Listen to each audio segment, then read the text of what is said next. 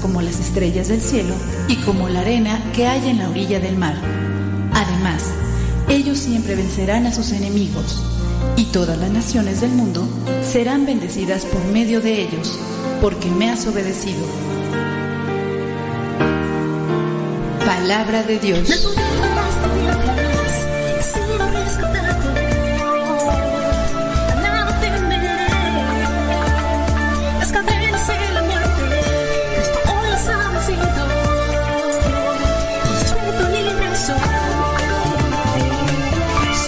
Soledad cae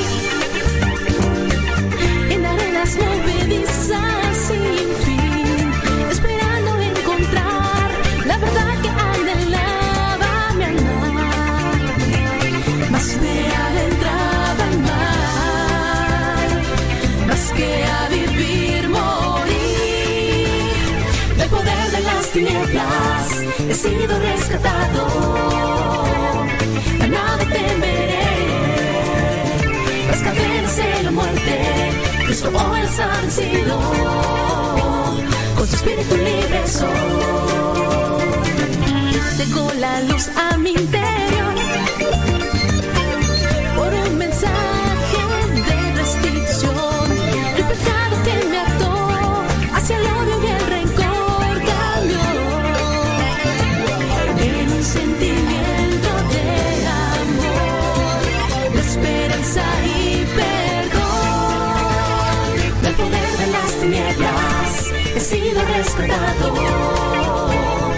A nada temeré.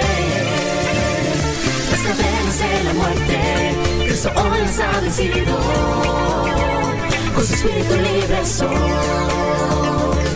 Libre, libre soy por su amor.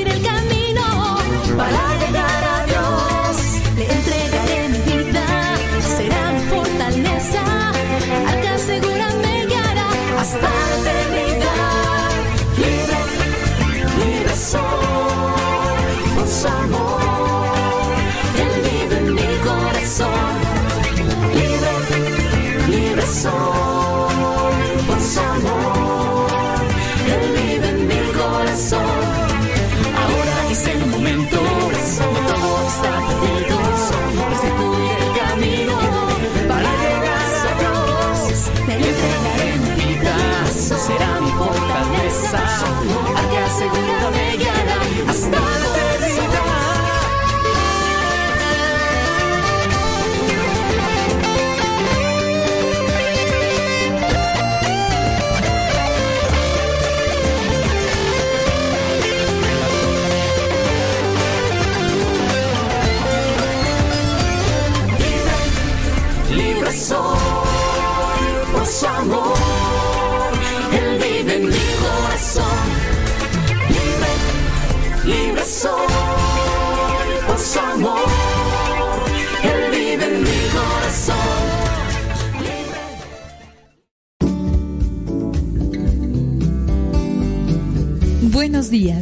Iniciamos nuestra jornada poniéndonos en manos de nuestro Creador. Pedimos su gracia para enfrentar como hijos suyos cada reto que la vida nos presente, acompañados de María, la dulce madre que nos invita a proclamar las grandezas del Señor. Camina con nosotros en radiocepa.com, emisora católica de los misioneros servidores de la palabra.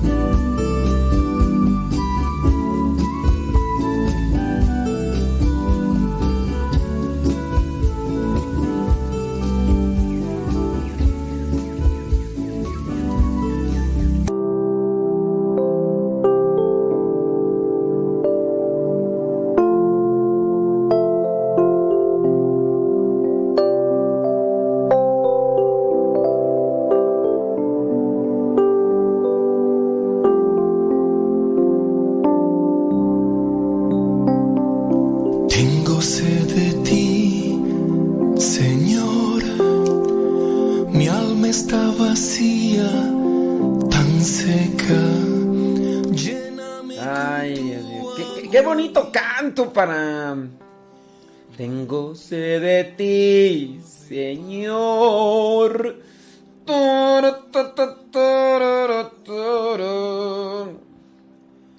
La neta del planeta, sí, me, me gusta mucho ese canto. Ay, Dios mío. Estaba mirando que allí en Radio María, eh, pues, pues son personas, pienso yo, que no nos escuchan.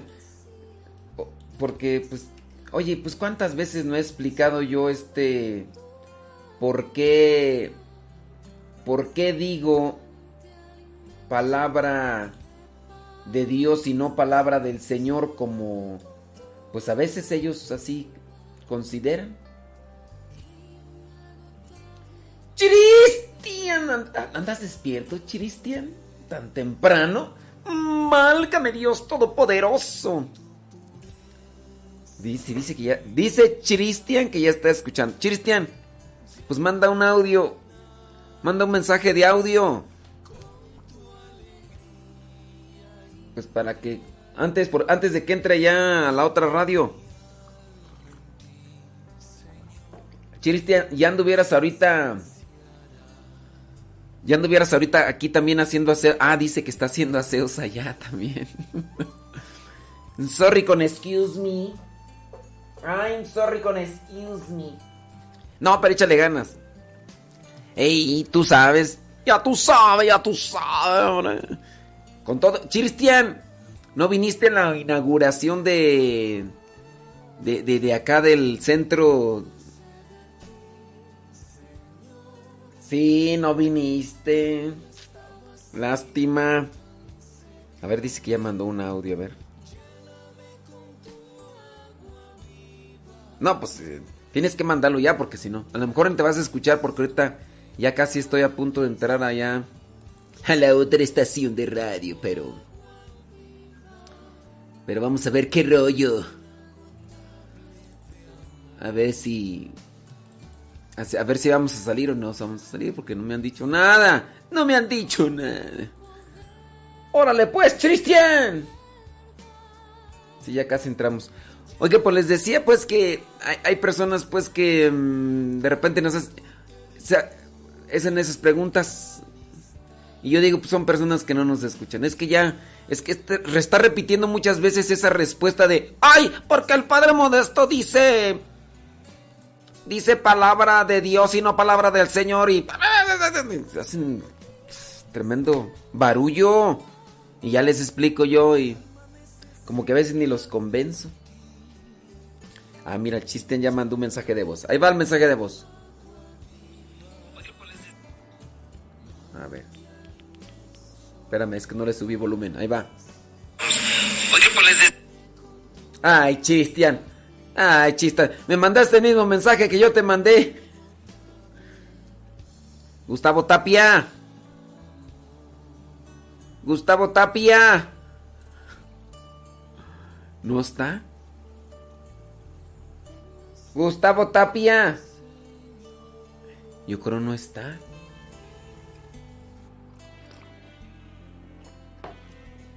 No, no está. No está Gustavo Tapia. Gust... Válgame Dios. Válgame Dios.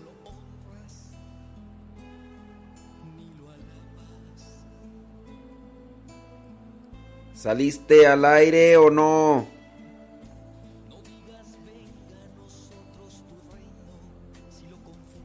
En vivo. Bueno. Bueno, bueno. Es que no me contestan. ¿Acá?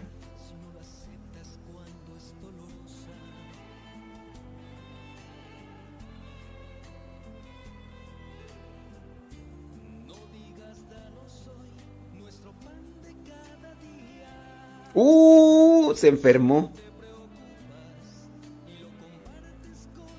Ah, por eso. Perdona nuestras ofensas. Cuando guardas rencor al que está cerca.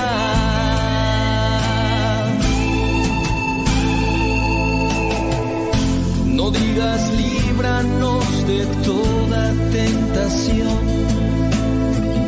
Cuando todavía tienes la intención de seguir pecando.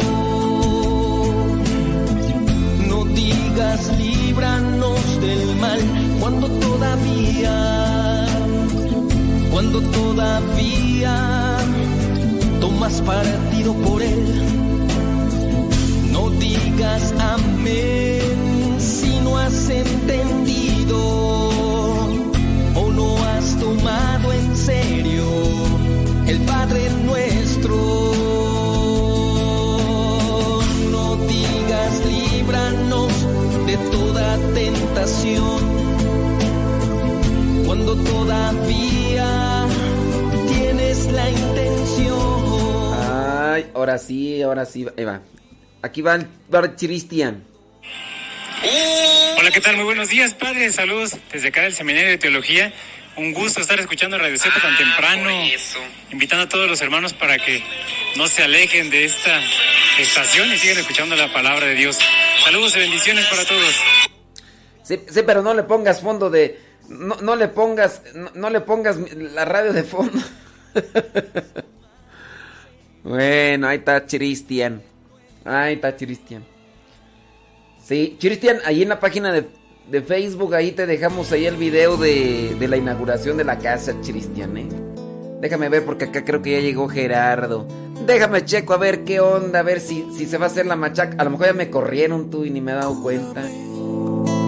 Cálmame, sáname Jesús, cuídame, límpiame, sálvame Jesús, cúrame, cálmame, sáname Jesús, cuídame, límpiame.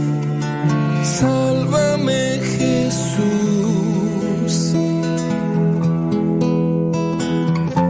Yo quiero ser nuevo, a ti renaceré.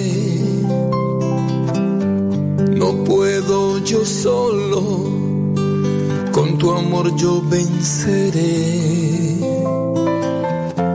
Gobierna mi mundo solo así me salvaré. Quédate en mi ser.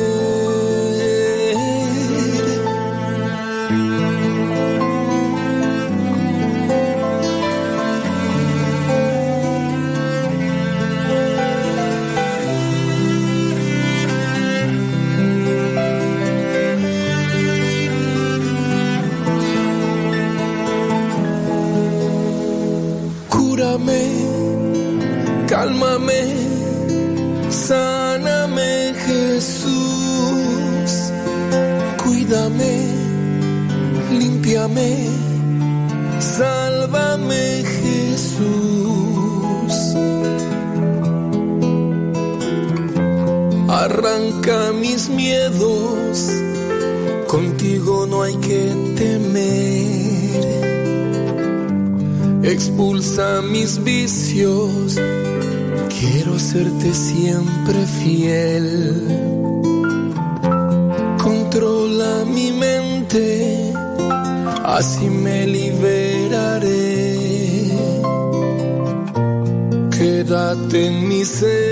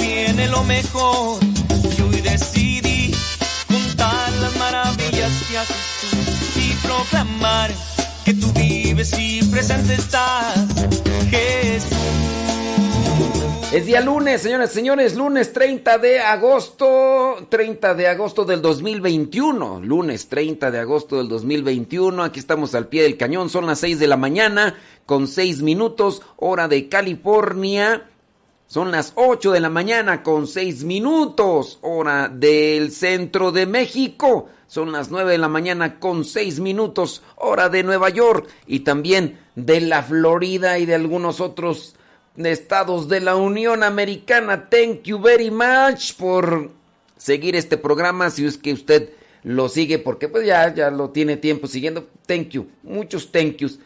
Eh, estaba mirando por acá una pregunta que me hicieron que, bueno, para las personas a las que les comparto el Evangelio, eh, desde que comencé a hacer el Evangelio así para las redes sociales, y que empecé a subirlo a mi Facebook desde hace, uff, pues estamos hablando desde como el 2013, 2014, 2012, no me acuerdo, pero empezamos a subirlo y eh, nosotros comenzamos a terminar el, la proclamación del Evangelio diciendo como, como decimos nosotros en la misa. Palabra del Señor, gloria a ti Señor Jesús. Pero un día reflexionando con el Padre Gonzalo, eh, llegamos a una conclusión. Y bueno, hasta la fecha, fíjese, desde que, desde aquel año, 2013, 2014, y bueno, eso quiere decir que son personas pues, que no nos habían escuchado que, o que tienen algún conflicto con esto y todo lo demás. Pero me preguntan que por qué yo digo al final del Evangelio palabra de Dios, si es palabra del Señor. Y yo les pregunto, bueno, ¿y dónde dice que tengo que decir yo palabra del Señor? Si eso solamente está estipulado litúrgicamente dentro de las rúbricas para la Santa Misa. Y eso cuando se proclama con un diácono, un sacerdote un obispo. ¿Dónde está establecido? A ver, ¿dónde está?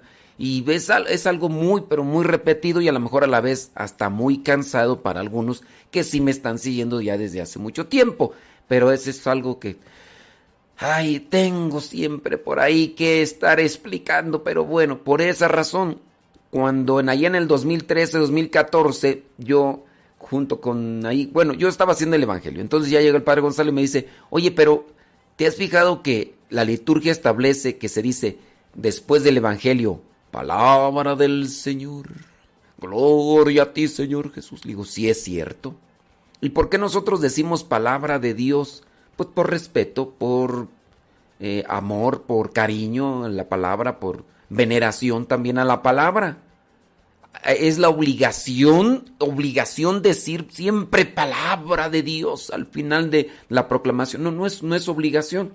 De hecho, tampoco es obligación que, por ejemplo, en un estudio de de Biblia en un salón de clases siempre me tenga que poner de pie y decir palabra de Dios. No, no es una obligación, no está estipulado, no está. A veces hay algunas personas que quieren hacerlo así tan rigurosamente, tan así, tan rígidamente. Tanto así que lo consideran una ofensa y un pecado el que yo no haga eso. Por ejemplo, si estoy dando una clase, pongamos el ejemplo, e, en el programa de radio, yo puedo estar diciéndoles, bueno, pues vamos a hablar sobre este tema bíblico y voy a estar diciendo muchas citas bíblicas. Entonces, para no hacerlo tan insistente, voy a omitir decir palabra de Dios, ¿verdad? Y entonces nada más doy, doy las citas bíblicas. O por ejemplo, cuando estoy dando una clase, si doy una clase, entonces estamos viendo muchas citas bíblicas. Vamos a omitir decir palabra de Dios. Es más, vamos a omitir ponernos de pie. ¿Pero por qué? ¿Por qué no se ponen de pie? Ustedes no tienen respeto a la palabra de Dios. Así, hay, hay gentes muy ortodoxas en el sentido que bien estrictas y bien rígidas. Y uno espérate, Espérate, pues sí, o sea, ¿cómo está la cosa? Pues, hombre, hay que mediarle al asunto, no, no hay que ser tan, tan rígidos. Pero, eh, pues sí, hay...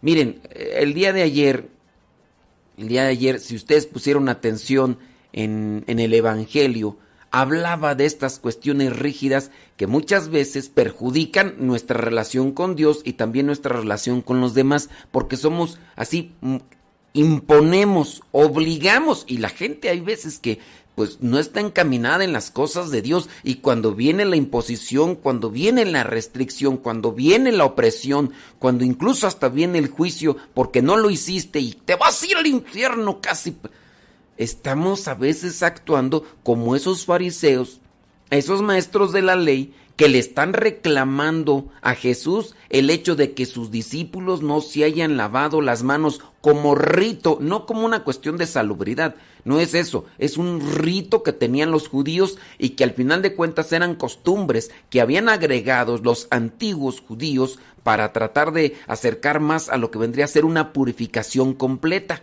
Pero se les olvidaba algo, sobre todo purificar el corazón, porque si eran bien estrictos y bien rígidos en el cumplimiento de las normas, pero no tenían misericordia, no tenían compasión, no tenían paciencia, no tenían comprensión. Y yo digo, pues ahí, ¿cómo está el asunto? Y por eso dice, ustedes uh, tienen ritos para todos, ritos. Cuando van al mercado regresan y tienen que bañarse, tienen que purificarse antes de lavarse, tienen que lavar las jarros y todo eso. Pero no era por una cuestión de salubridad no era por una cuestión de higiene, no, era un rito. Y ahí se hablaba de pureza porque la intención era siempre presentarse ante el Señor puro, pero nada más era una cuestión externa.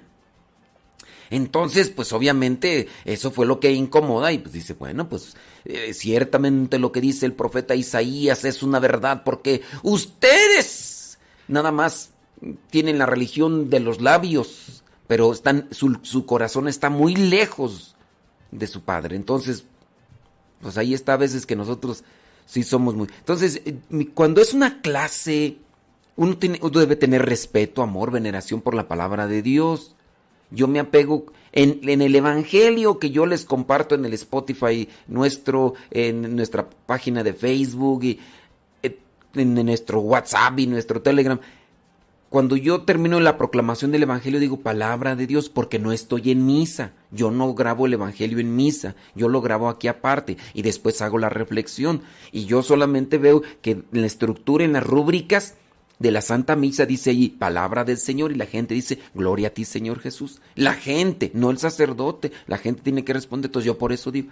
Y yo ahí se los dejo pues para que lo tengan presente por si ahí hay alguno de ustedes que no ha escuchado esta explicación que muchas veces he dado pues, para que la tengan en cuenta.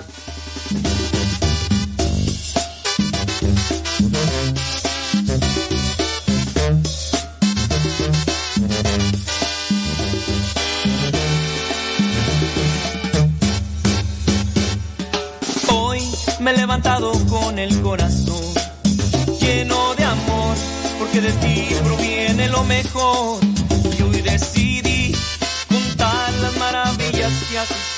y proclamar que tú vives y presente estás, Jesús.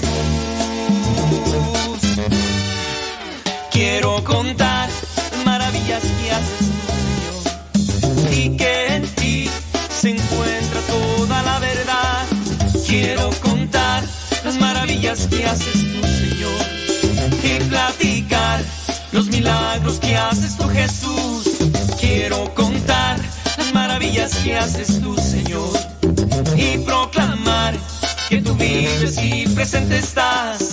Quiero contar.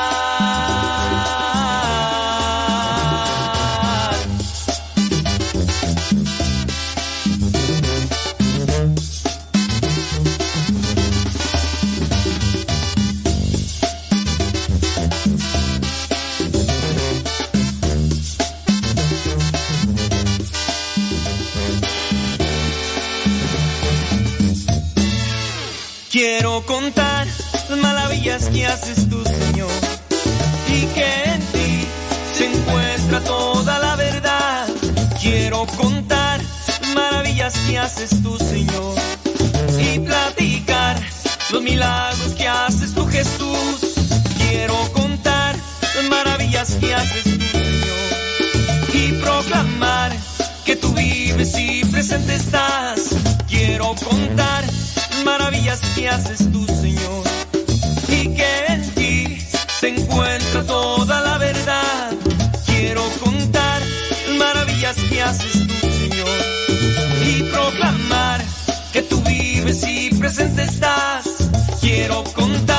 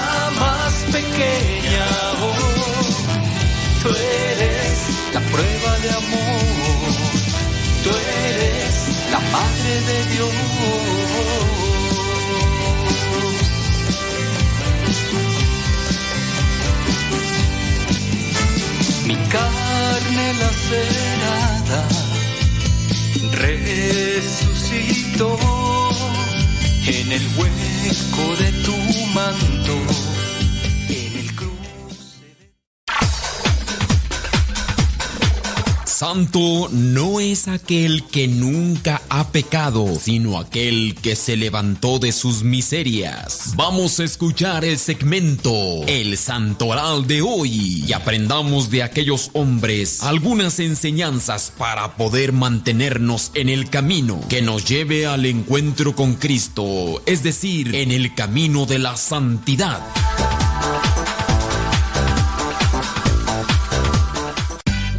Tiempo con el tiempo para que lleguen a tiempo. Son 19 minutos después de la hora. 19 minutos después de la hora. Hoy día lunes 30 de agosto. Un saludo a mi estimado Joel Avaroa que se quedó bailando las calmadas.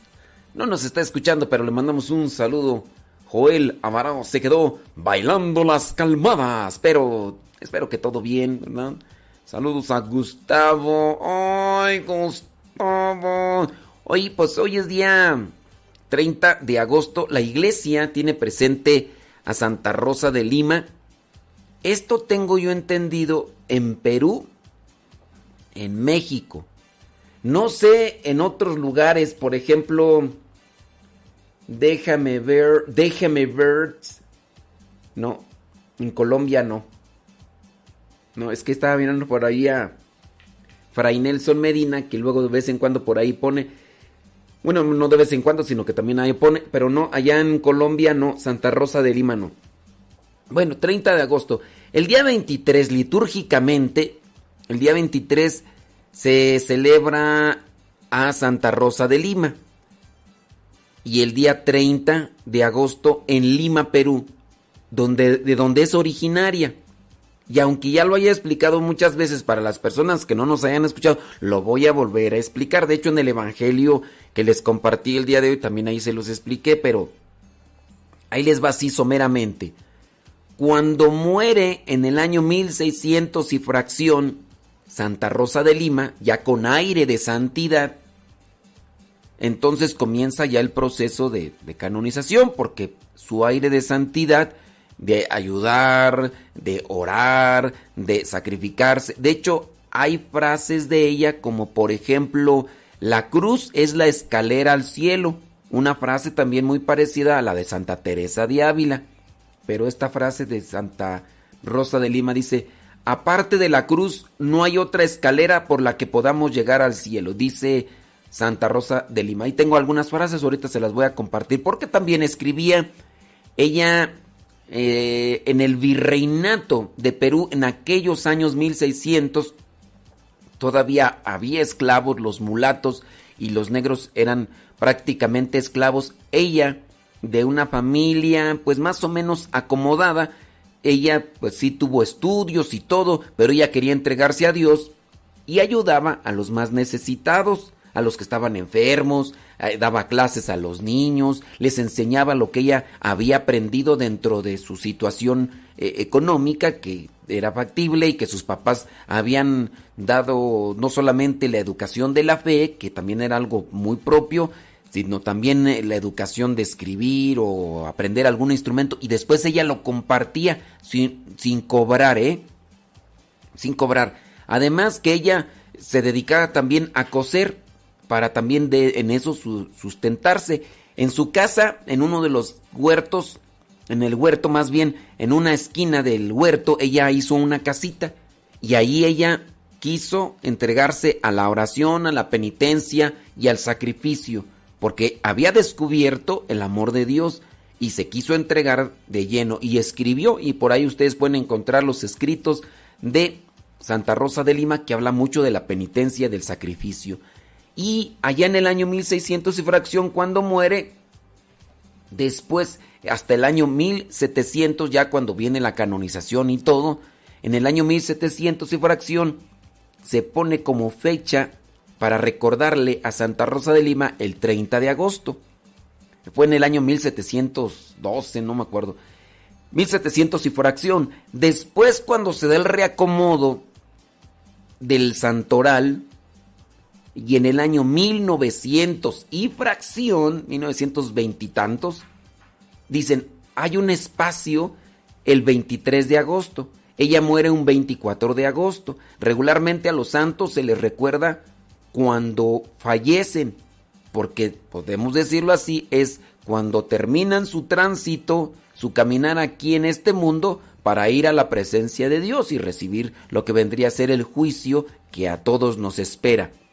Pero el día 24 de agosto es día de uno de los apóstoles, entonces no se puede poner ahí. Entonces dijeron, pues en el año 1900, dicen, vamos a cambiarla del 30 de agosto al 23 que es otra fecha más cercana al 24, aunque sea antes. Y pues ya, se cambió al 23. Litúrgicamente se celebra entonces el día 23. Pero, como ya llevaba dos siglos allá en Lima, Perú, celebrándose 30 de agosto, dijeron, pues ya no, no, la vamos a cambiar porque ya la gente está acostumbrada y, y se quedó el 30 de agosto. Y acá en México también se celebra el 30 de agosto, Santa Rosa de Lima. Algo así más o menos pasó, no sé si dieron cuenta, con lo de Junípero, Fray Junípero Serra. Fray Junípero Serra, pues apenas que fue el día 28, el día sábado, cuando se le recuerda litúrgicamente el primero de julio solamente en California, o sea, son fechas diferentes. Y eh, hablando, por ejemplo, de, de México, en México el calendario litúrgico lo presentó el día 26, no tanto el 28 como está. Entonces son esos reacomodos que a veces se dan dentro de la conferencia episcopal de ciertos lugares, como tanto en Perú con Santa Rosa o en México también agregando a Santa Rosa el mismo día que se celebra en Lima, Perú. Lo revolví, los puse ahí en, este, en aprietos, quedaron más confundidos que antes. Bueno, pues ya usted me dice Si no, pues a ver, ¿qué hacemos? Bueno, el día de hoy la iglesia en Perú y en México, por lo menos hasta donde yo sé, si usted es de otro país, que, que también recuerden el día de hoy a Santa Rosa de Lima, me avisa. El día de hoy entonces tiene presente a Santa Rosa de Lima, también tiene presente a los santos mártires Félix y Adaucto. murieron en el año 304. La iglesia también conmemora en Roma a San Pammaquio, Pammaquio, murió en el año 410. La iglesia en Neustria tiene presente a San Agilo del año 650. La iglesia tiene presente en Breuil a San Fiacrio del año 670. La iglesia en Tesalónica tiene presente a San Faustino del siglo X. La iglesia en Piamonte tiene presente a San Bononio del año 1026. La iglesia en Trevi tiene presente a San Pedro del año 1050. San Pedro eh, que era analfabeto. Y por último, en Inglaterra la iglesia tiene presente a Santa Margarita Ward, mártir. Pues ahí le dejamos, señores, señores, el santoral del día de hoy. ¿Qué quiere que le diga? Padre nuestro que estás en el cielo, santificado sea tu nombre. Venga a nosotros tu reino. Hágase tu voluntad en la tierra como en el cielo. Danos hoy nuestro pan de cada día. Perdona nuestras ofensas, como nosotros también perdonamos a aquel que nos ofende. No nos dejes caer en la tentación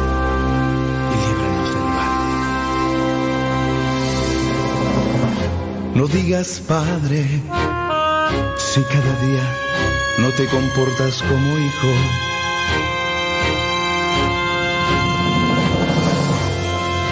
No digas nuestro si vives aislado, solo en tu egoísmo.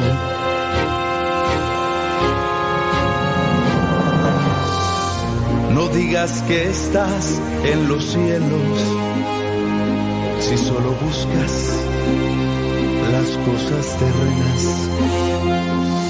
No digas santificado sea tu nombre, si no lo honras ni lo alabas.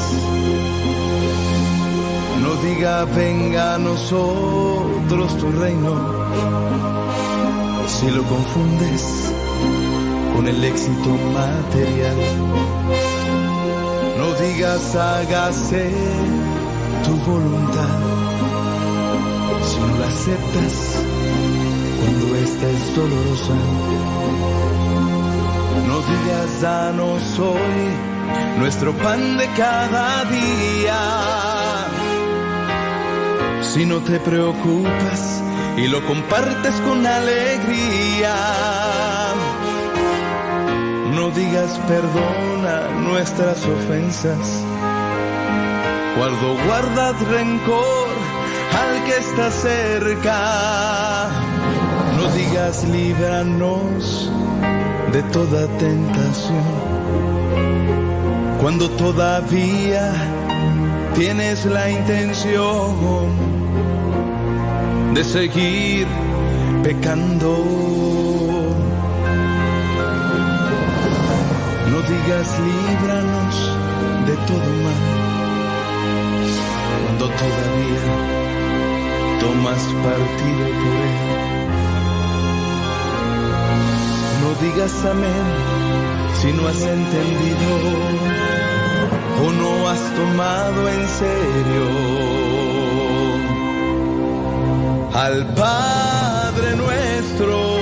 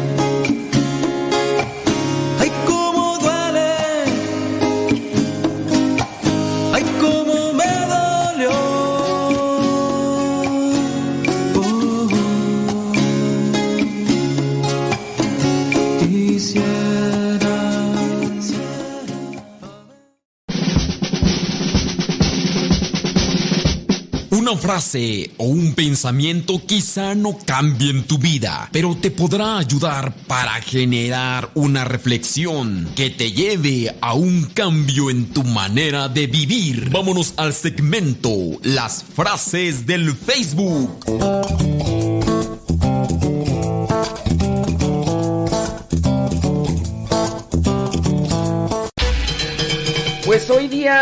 Lunes 30 de agosto, vámonos con unos pequeñitos saludos y ya después damos algunas frases.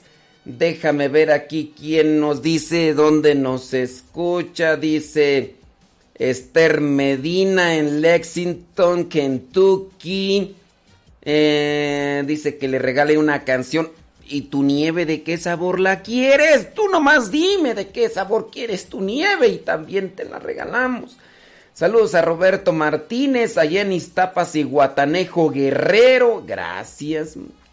Dice, ¿quién más? Lenali, allá en Perú. Saludos. Lenali, ¿cómo es la celebración de Santa Rosa de Lima allá en Perú? A ver si nos platicas. A ver si es, por ejemplo, una celebración litúrgica que sobresale por encima de todas.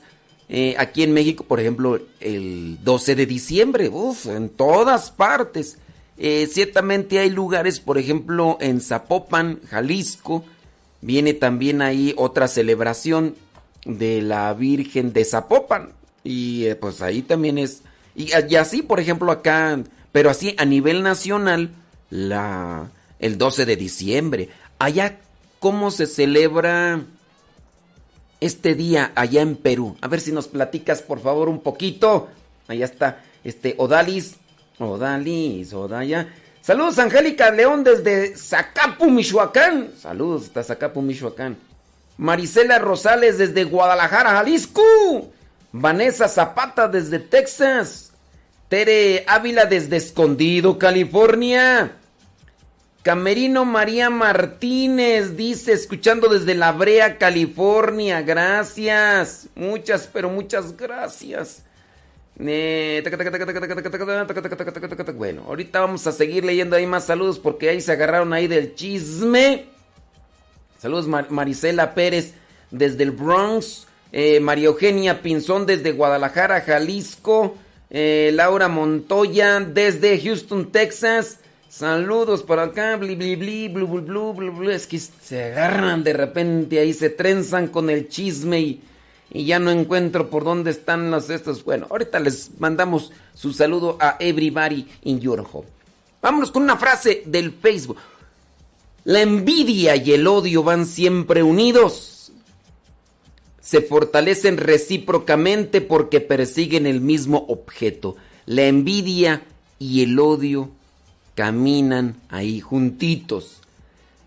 es que esa, esa ya la había dicho, creo que ya. Otra, pensar es fácil. Actuar es difícil. Pero la parte más importante es actuar en concordancia con lo que piensas. Pensar es fácil.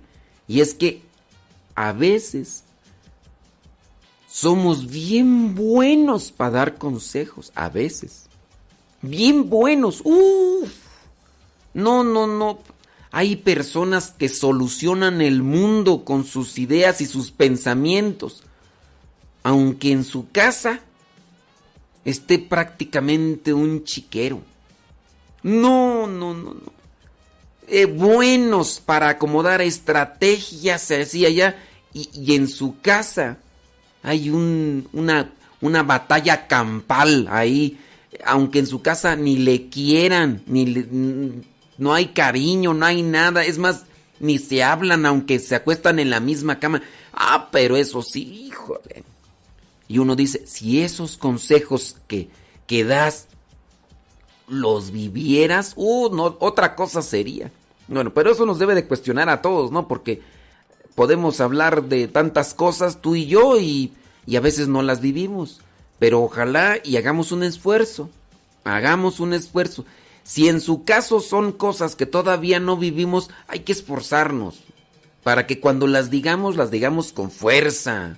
Que, que cuando las digamos, las digamos con, con un sustento, con un fundamento. Pues no soy lo que te digo que tienes que ser, pero estoy en la lucha. Y hay diferencia de donde tú estás a donde yo estoy. Por lo menos yo ya di el primer paso. Te invito para que te unas conmigo y sigamos adelante. No soy lo que te digo que tienes que ser, pero estoy en el camino y no me he bajado del burro. Ahí voy caminando. Pues sí, pero... Hombre, hay, muchas veces que sí, pues nomás no. La repito, pensar es fácil, actuar es difícil. Pero la parte más difícil es actuar en concordancia con lo que piensas. Ese ratito estábamos hablando sobre la lectura del día de ayer de los fariseos, de los maestros de la ley, que le reclamaban a nuestro Señor Jesucristo porque los discípulos no se lavaban las manos. Pues una cosa, nomás lo decían, tenían una religión de labios. O sea, la religión la traían solamente en la boca, pero no lo vivían. Misericordia quiero y no sacrificios. Conocimiento de Dios más que holocaustos, dice el profeta. Misericordia quiero y no sacrificios. Los sacrificios que sí, o sea, que te ayuden para que seas misericordioso. No nada más puros sacrificios, pero nada misericordia. Tampoco decir, voy a ser misericordioso sin sacrificios. Pues no, o sea, las dos cosas te tienen que ahí empatar. Vámonos con otra frase. Suavizar las penas de los otros es olvidar las propias. Suavizar las penas de los otros es olvidar las propias. En ocasiones las recomendaciones para, de algunos psicólogos para con la gente que está sufriendo depresiones, ¿sabe qué?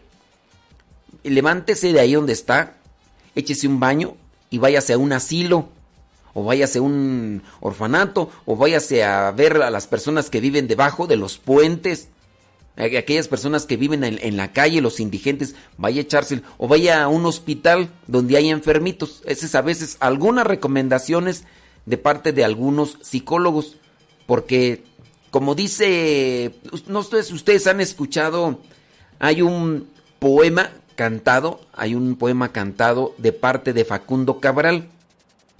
No estás deprimido, estás distraído distraído de las cosas que pasan, distraído de las cosas que tienes. Si usted no ha escuchado, por ahí incluso hasta tiene esa como poema canción, porque Facundo Cabral era poeta, poeta de la canción. Y sí, o sea, todas sus canciones son con sus guitarritas, no son para bailar, no son para echarse un zapatello, no, son, son canciones para pensar de esas canciones ya casi no se escuchan porque a mucha gente nomás le gustan las canciones de y hasta les dan Grammys porque son los compositores del año más porque le hacen ahí el Bass Bunny y todas esas cosas. Pero bueno ahí yo se los dejo. Hay canciones para pensar no nada más para mover el bote y sacudir la polilla suavizar las penas de los otros es olvidar las propias. Otra frase no hagas con el amor lo que hace un niño con su globo. No hagas con el amor lo que hace un niño con su globo, que al tenerlo lo ignora y al perderlo llora. no hagas lo que lo que un niño con su globo, con el amor, cuando tiene el globo lo ignora, porque no ve el globo, o sea, lo trae aquí y va mirando hacia adelante y nada más así como que... Ah, pero eso sí se le va de las manos y empieza la berreta. Pues nomás no. No hagas con el amor lo que hace un niño con su globo, que al tenerlo lo ignora y al perderlo llora. Última. Se tarda tres segundos para decir te amo. Tres horas para explicarlo. Pero ¿sabes qué? toda una vida para demostrarlo. ¡Vámonos! ¡Tómala, papá! ¡Ay, papantla! Tus hijos vuelan. Se tarda tres segundos para decir te amo. Tres horas para explicarlo. Y sabes qué? Toda una vida para demostrarlo.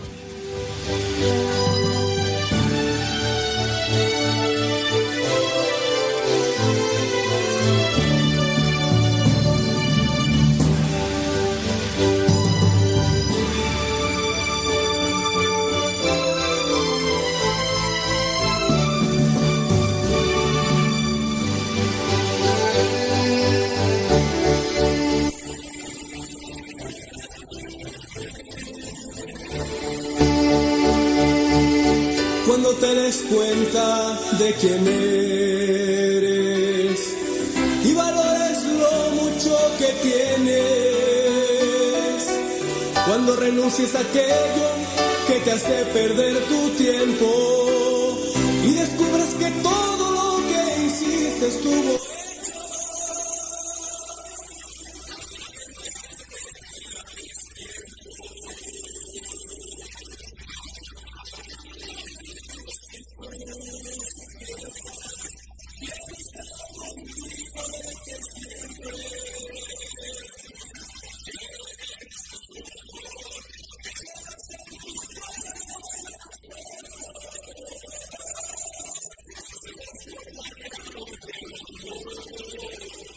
Preguntan que cómo, cómo pueden conseguir la música de nuestro programa. No toda la música pueden conseguir, toda, no toda la música que toca en el programa la pueden conseguir.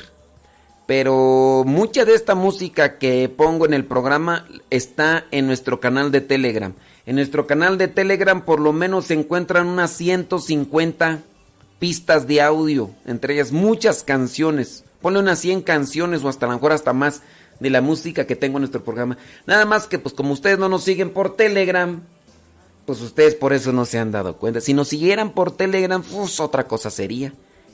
Y luego hay veces que la gente me pide canciones y ya están en el Telegram. Y, y ellos siguen el Telegram. O sea, de tantas pistas de audio que hay ahí, pues a veces no. ¿Cómo me siguen en Telegram? Por mi nombre, arroba modesto lule. Arroba modesto lule y ahí van a encontrar un montón de rolas.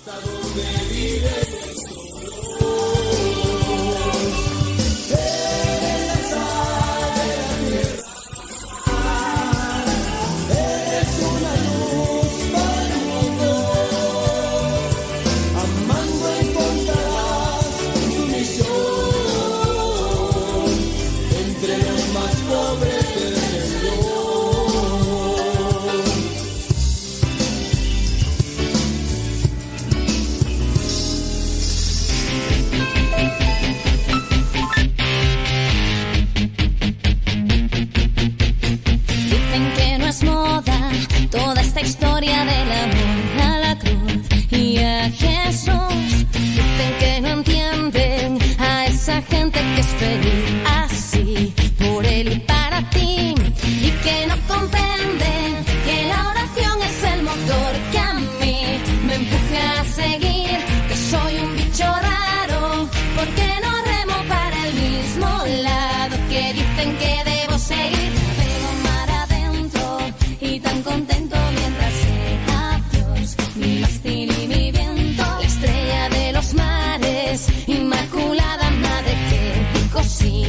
por ella sí.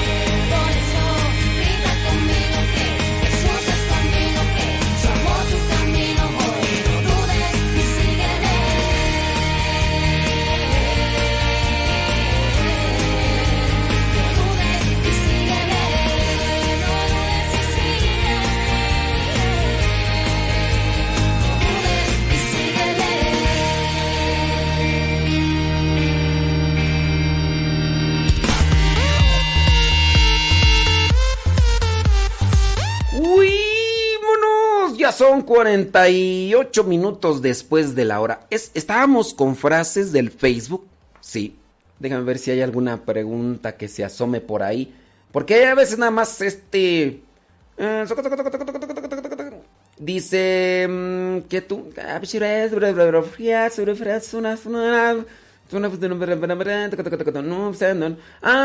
estoy aquí leyendo los comentarios. No, no hay ninguna pregunta. Porque si no, después luego me reclaman que, que no sé qué. Ah, sí es cierto. Mira, este... mm, Ese ratito hice la pregunta de a, a Odalis que cómo celebraban allá en Perú hoy 30 de agosto a Santa Rosa de Lima.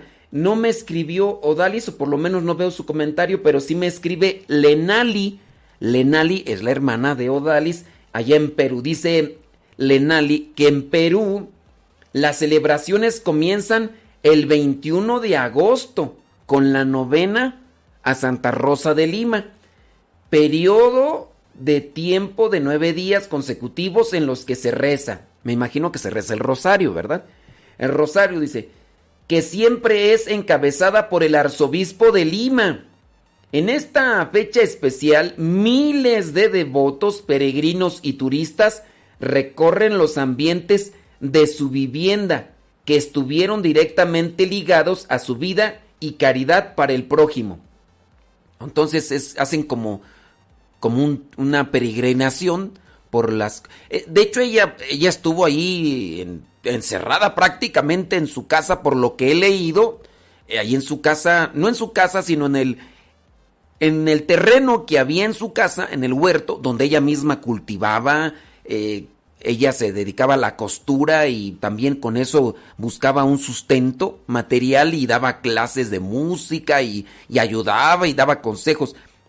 En algún momento ella intentó salir de misionera, pero por alguna y otra cosa no salió. Entonces, pues dice que, dice Lenali que hacen un cierto tipo de peregrinación por estos lugares donde ella estuvo viviendo. El 30 de agosto es un día feriado y su imagen de Santa Rosa recorre las calles de Lima.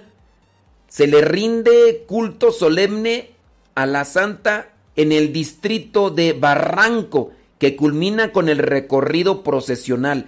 Santa Rosa de Lima es la excelsa patrona de Lima y de la Policía Nacional de Perú. Ande, pues, pues, pues ahí está algo así de lo que nos presenta Lenali en auxilio de su de su hermana Odalis, que yo le pregunté a Odalis porque a Lenali no la había visto, ¿verdad? Pero este, qué bueno que ya nos hicieron un, un comentario por ahí. Bueno, señoras, señores, este, eh, frases, frases de Santa Rosa de Lima. Vamos a decir algunas frases y reflexionarlas. Dice aquí, déjame ver una frase. Una, el amor es duro, pero es nuestra esencia. Eso es lo que nos eleva por encima del resto de las criaturas. El amor es duro, pero es nuestra esencia. Eso es lo que nos eleva por encima de las otras criaturas. Bueno, otra frase. Amemos a Dios. A Dios amemos. Amor es Dios. Dios es amor. Amemos a Dios. A Dios amemos. Amor es Dios. Dios es amor. Frase número 3, la que ya les había comentado. Aparte de la cruz, no hay otra escalera por la que podamos llegar al cielo. Aparte de la cruz, no hay otra escalera por la que podamos llegar al cielo. Para los que rezamos el oficio de lectura, si no saben qué es el oficio de lectura, pues son salmos que la iglesia nos presenta en la liturgia de las horas, el oficio de lectura, las laudes en la hora de la mañana. Y el oficio de lectura presenta una, un pasaje bíblico con un pasaje que puede ser del santo del día, en este caso en México, por celebrarse también hoy 30 de agosto a Santa Rosa de Lima, tomamos un escrito de Santa Rosa de Lima donde nos habla sobre la gracia, el tesoro de la gracia, y nos habla de si la gente, si las personas se dieran cuenta del tesoro de la gracia, dejarían todas las cosas por las que a veces quedan fascinadas en el mundo, por seguir la gracia. ¿Qué es la gracia? Hablando, eh, hablando de desde la, mm, ay, ¿cómo se le dice a esta tú? Tun. hablando desde, no sé, no, no, es que no me acuerdo el término. Hablando desde la dogmática. Hablando desde la dogmática. ¿Qué es la gracia? La gracia es Dios mismo entrando a nosotros. Cuando nosotros pecamos, nos vaciamos de la gracia. Cuando nosotros, porque cuando pecamos, nosotros le damos más espacio en nuestra vida al pecado y a Dios lo hacemos a un lado. Cuando me confieso, me arrepiento de lo que hice y digo mis pecados para recibir el perdón de Dios y el regreso de la gracia. Por eso cuando las personas se confiesan bien, cuando se confiesan bien, las personas vuelven a sentir una paz en su interior, que no es lo mismo decir sus pecados al sacerdote, quien les da la absolución, que decir sus mismos pecados al psicólogo o al terapeuta y ustedes los que tengan ese tipo de terapia, pues se darán cuenta que pues no es lo mismo. Yo le puedo decir al psicólogo, ¿sabe qué? Hice esto y lo otro, aquello, pues sí, me arrepiento. Y, y, el psicólogo incluso hasta te puede dar algún, si es cristiano, te puede dar algunos consejos buenos y todo, pero no, no, no sientes esa paz, no, no, no obtienes nuevamente la gracia. Entonces, eso es la gracia. Entonces, la lectura del día de hoy nos hablaba sobre la gracia. Y de hecho la lectura del Evangelio es este pasaje donde habla de aquel trabajador en el huerto que encontró un tesoro, fue y vendió todas las cosas que tenía Después de que encontró el tesoro, el tesoro lo enterró, fue y vendió todas las cosas que tenía para ir a comprar el terreno donde estaba el tesoro. Y también está esa otra parábola que está en dos versículos, porque son tres versículos del Evangelio del día de hoy. El otro, los otros versículos habla sobre este señor que andaba comprando, un comprador de perlas finas y encontró una perla de mucho mayor valor. Fue y vendió todo lo que tenía por comprar solamente esa perla. Entonces, si pueden, échense un clavadito. Si no, busquen ahí en el internet escritos de Santa Rosa de Lima. Van a ver que profundos, espirituales, obviamente, y, van a ayudar para un discernimiento mejor. Otra frase. ¿Cómo te cantaré, mi Dios? ¿Cómo te amaré, Señor? Siendo yo tu criatura y tú, creador. ¿Cómo te amaré, mi Dios? ¿Cómo te amaré, Señor? Siendo yo tu criatura y tu criador. Otra frase, cuando servimos a los pobres y a los enfermos, como ella lo hacía, servimos a Jesús.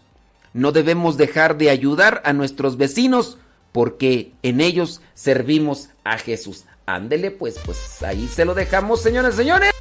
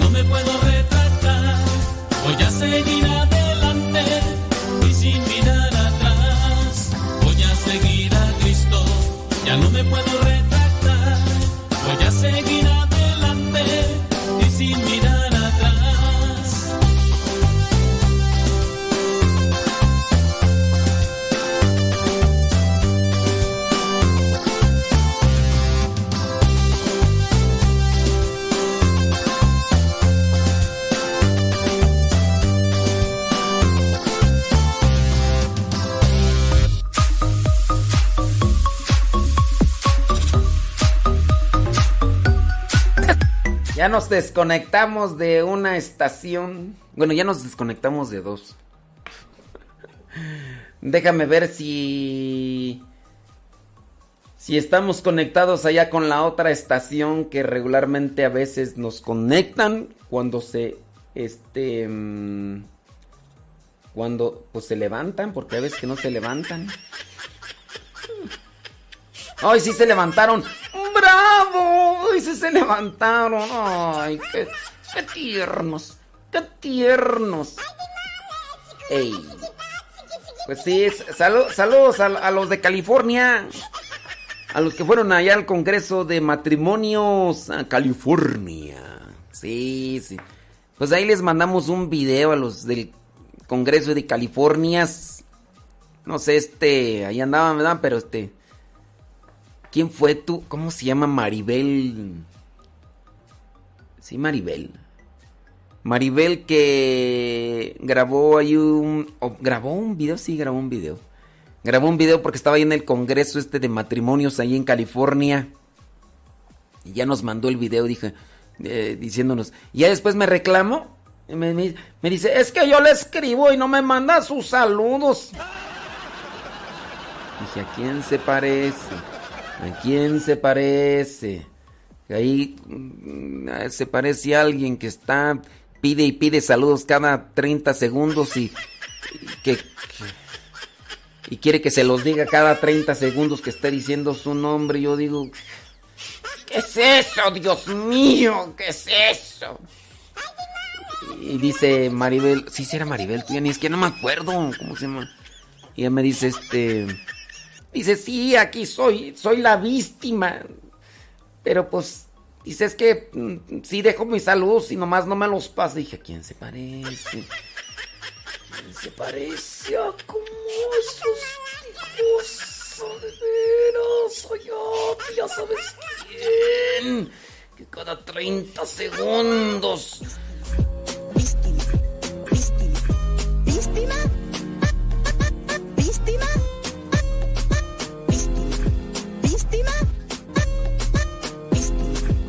Luego tiene como 20 criaturas y quiere que a todas sus criaturas esté diciendo sus saludos. Y pues cuando termino o, hago programa o me dedico a estarle mandando saludos a todos sus... No, no, no, no, pero... Ay, señor, ay, señor, ay, yo dame paciencia con los fastidios, con los fastidios, dame, dame paciencia. No, y deja de eso. Si no le mandan los saludos, ahí está, muele y muele. Que soy terco, que soy necio, que no sé qué, pero...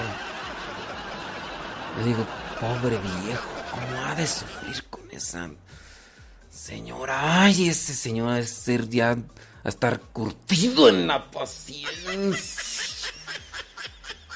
Ay, no, Dios mío, santo, imagina vivir con la gente. Ay, no, Dios. ¿Cuál, no, ¿cuál purgatorio tú? ¿Cuál purgatorio? Eh, esa- ese señor va a decirle San Pedro en cuanto le dice, córrele, córrele, vente para acá, le Ay, Dios mío, pero en fin, en fin, en fin. ¿En qué estábamos tú? Es que ya se me olvidó en qué estábamos. Mm, Ah, sí, es cierto. Que, que el día de ayer, no sé quién han, estado ahí en el retiro este de matrimonios, ahí les compartimos ahí un audio, un audio, un video, y pues bueno, ahí díganos los que estuvieron ahí en ese retiro allá, que iba a ir el padre Agustín, hombre, y ya la merona no fue.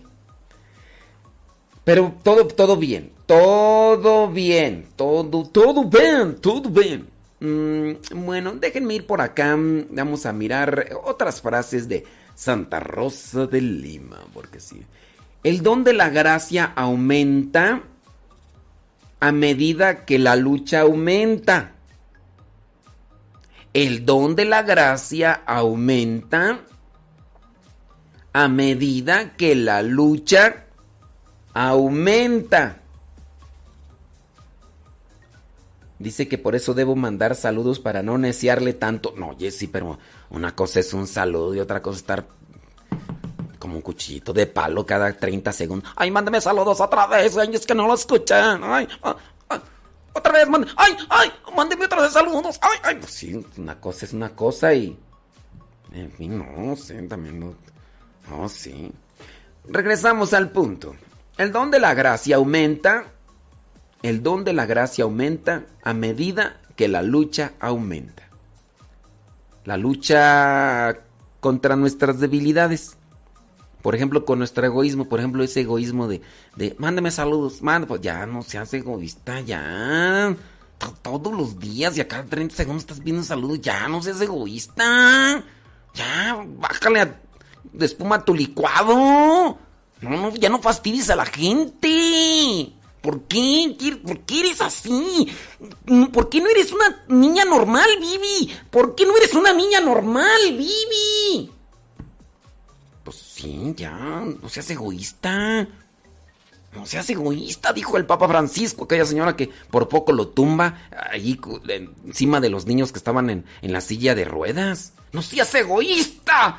Y al otro día, noticia internacional, el Papa Francisco también se enoja. Pues sí, pues ego- con esa gente egoísta, ¿tú crees que no? Pues imagínate. Otra frase. No quiero, esposo mío, más riquezas que adorarte, ni otro deseo que servirte. Pero, ¿cómo le haré sin tu amparo? No quiero, esposo mío, más riquezas que adorarte, ni otro deseo que servirte. Pero, ¿cómo lo haré sin tu amparo?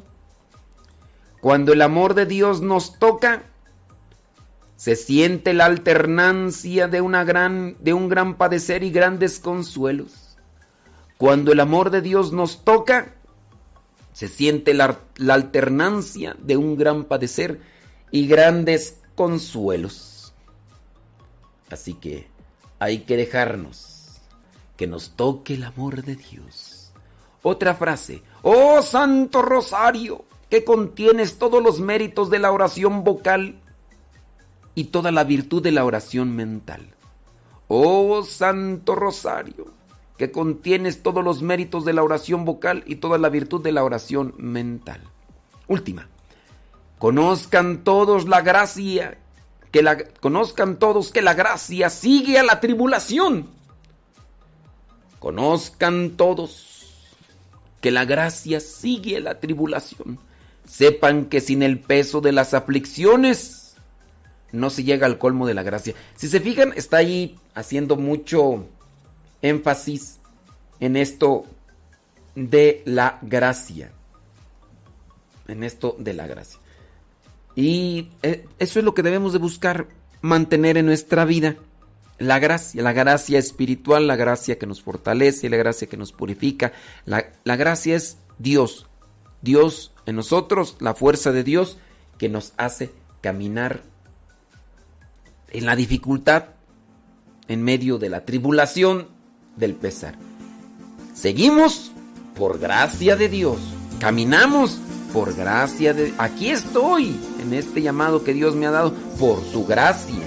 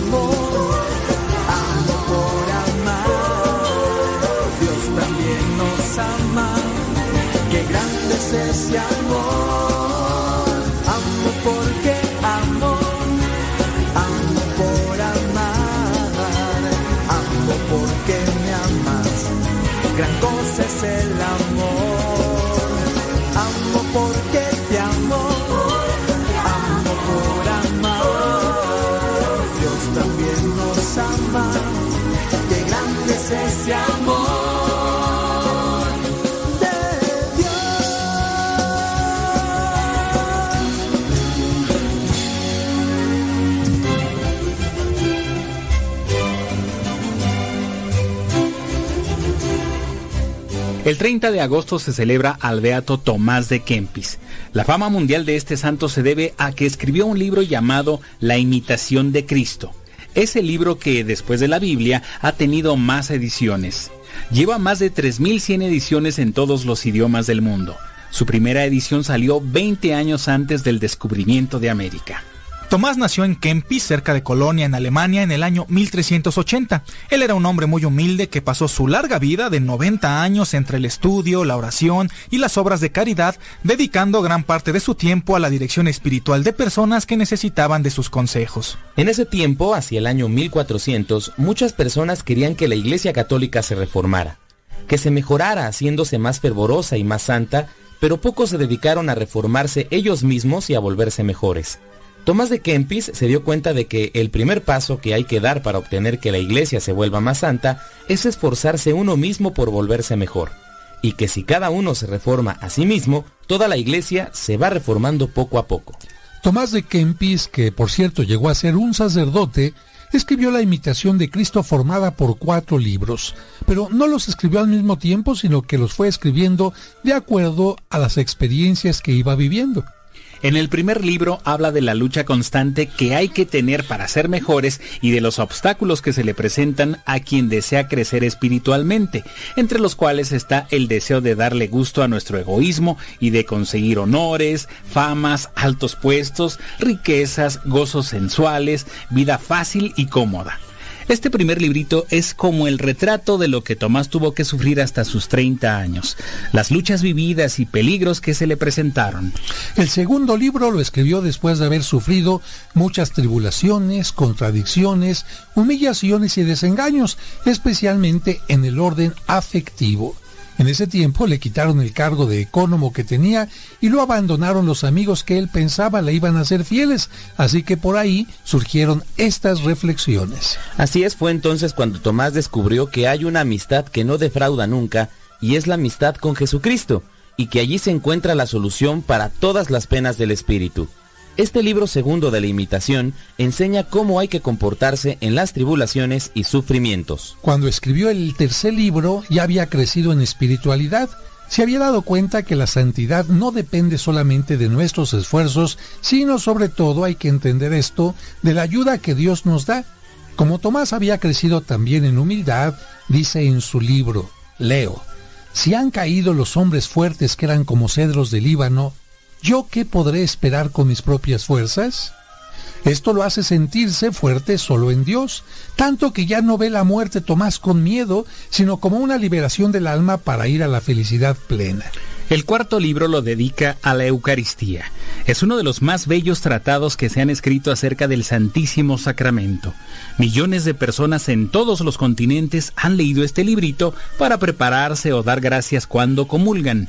Estoy seguro que muchos de nuestros radioescuchas tuvieron un librito el día de su primera comunión con oraciones tomadas de este libro.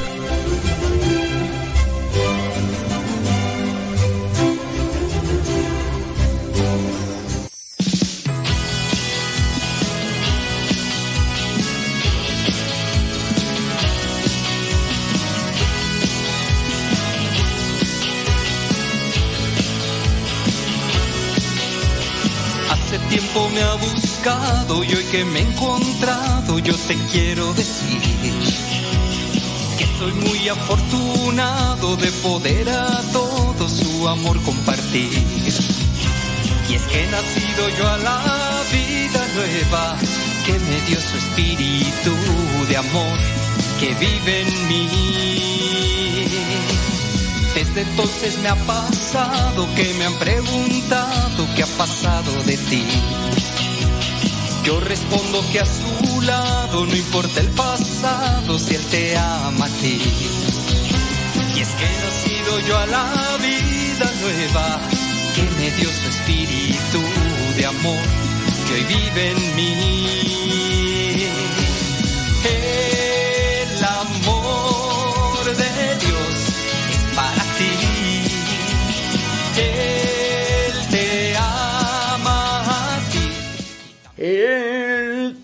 Son las 9 de la mañana con 15 minutos hora del centro de México. Gracias por estarnos ahí acompañando.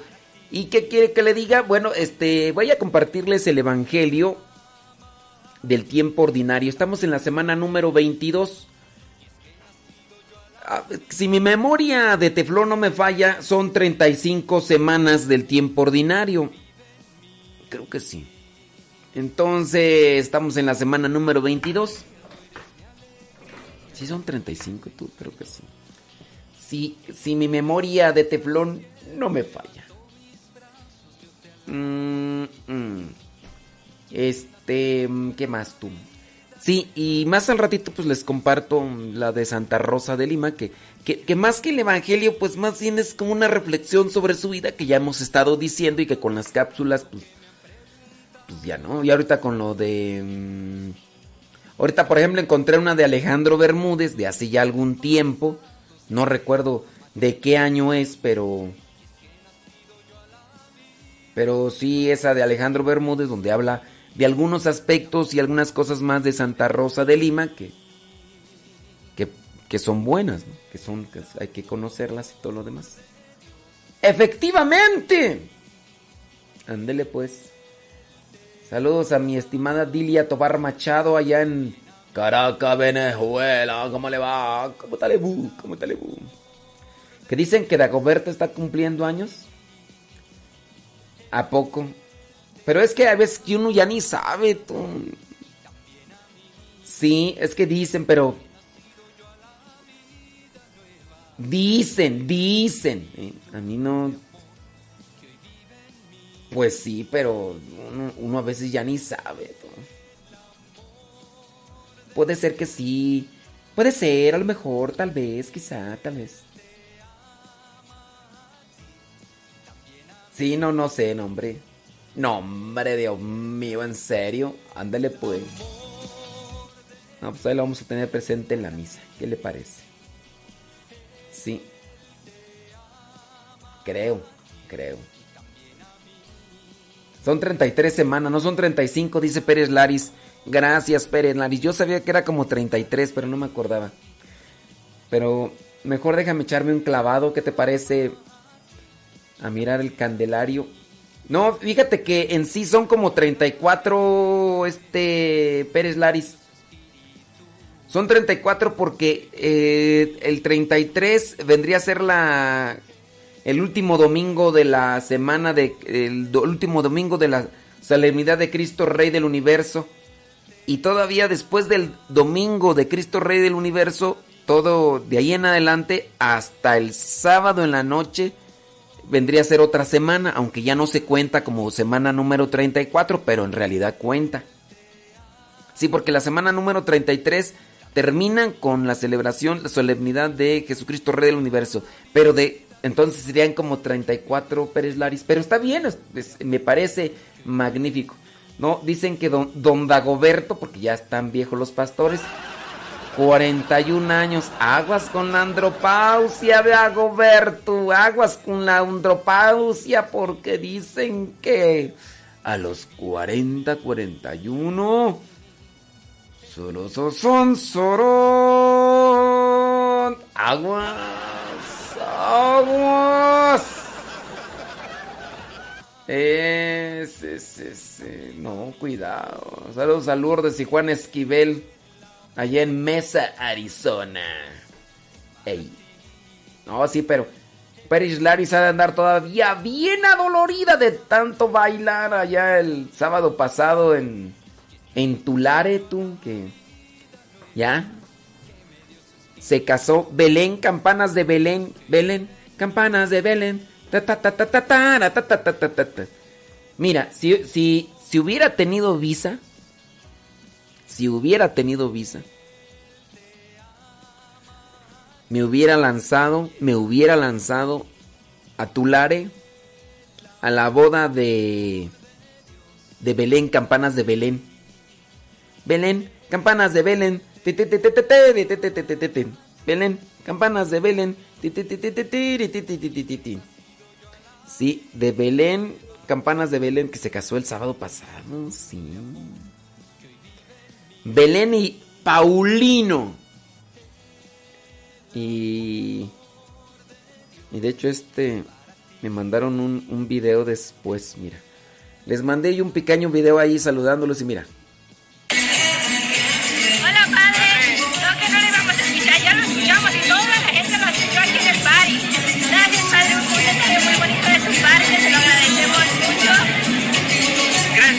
Gracias, por tomarse el tiempo de dedicarnos este mensaje, estas palabras.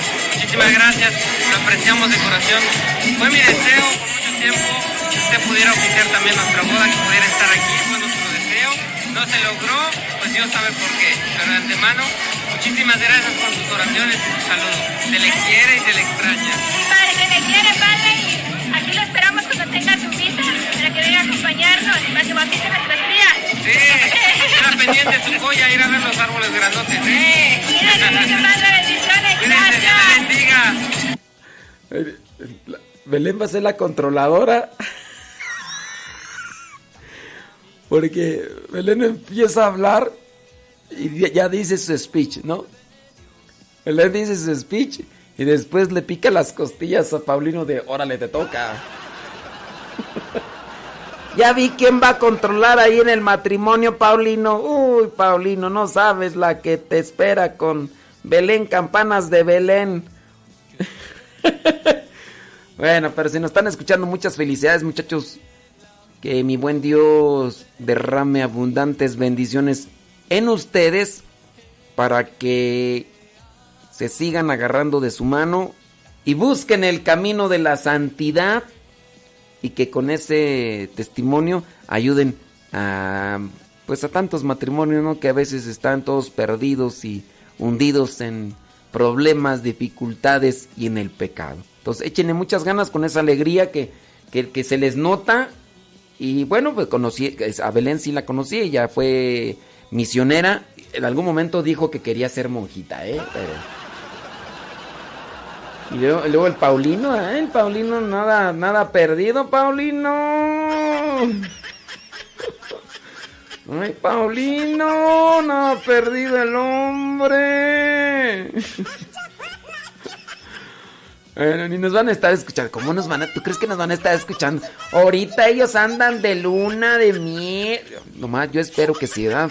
Espero que no hayan ido a trabajar. Disfruten, muchachos. Que Dios les bendiga y. ¡Adelante, caminante! Entonces, este.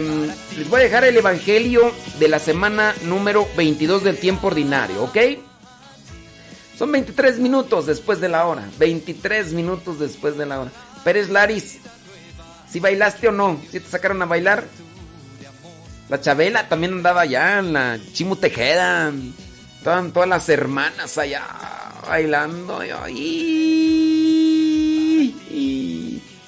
Eh, Bueno, saludos a la Chabela, a la Chimu Tejeda. ¡Chimu Tejeda!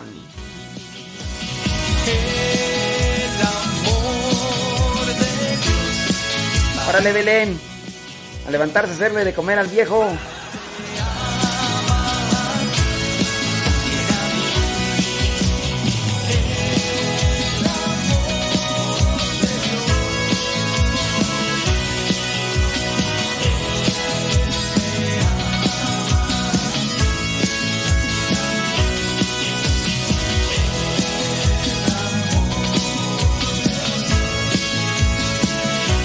Ver, ya, ya no, es Erika. Yo, decía que era Maribel, no, no, dice. Soy Erika Prado. Le dije que estaba como Erika Arroyo. Ahí está. No, eh, si, si tú, tú andas perdida. Erika Prado, le dije que estaba como Erika Arroyo. Prado, es que en los prados hay arroyos también, ¿no? Entonces. Dice, pero no, anoche le dije que le escribiría, aquí estoy, ya dejando a mis chukis en la escuela. Mándeme saludos, por favor. Sí, ya, te mandé saludos, Erika Prado. Ah, no, Erika Arroyo. ¿O cómo es tú que ya me confundiste? Ay, Dios mío. Que Erika Prado y Arroyo. Al rato ya mejor Erika Bosque. Ya, para que no se pierda el saludo.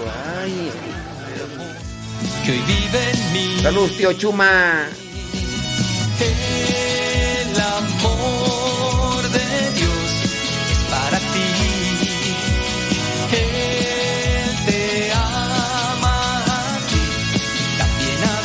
Échale ganas, Dagoberto. Dios te bendiga. Aguas, porque viene la andropausia.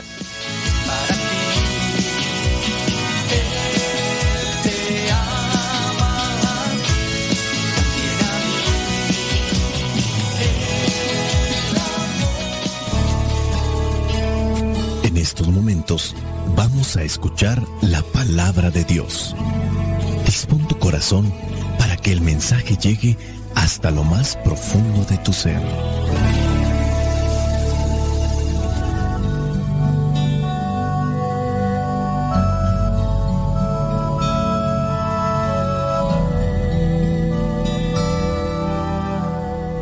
El evangelio que la iglesia nos presenta para el día de hoy corresponde a Lucas capítulo 4 versículos del 16 al 30. Dice así, Jesús fue a Nazaret, el pueblo donde se había criado. El sábado entró en la sinagoga como era su costumbre y se puso de pie para leer las escrituras. Le dieron a leer el libro del profeta Isaías y al abrirlo encontró el lugar donde estaba escrito, El Espíritu del Señor está sobre mí, porque me ha consagrado para llevar la buena noticia a los pobres. Me ha enviado a anunciar libertad a los presos y dar vista a los ciegos, a poner en libertad a los oprimidos, a anunciar el año favorable del Señor.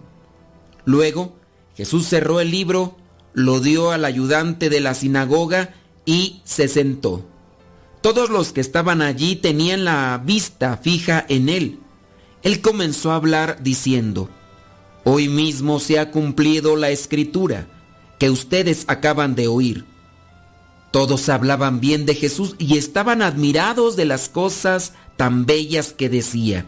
Se preguntaban, ¿no es este el hijo de José? Jesús le respondió, Seguramente ustedes me dirán este refrán, médico, cúrate a ti mismo. Y además me dirán, lo que oímos que hiciste en Cafarnaún, hazlo también aquí en tu propia tierra.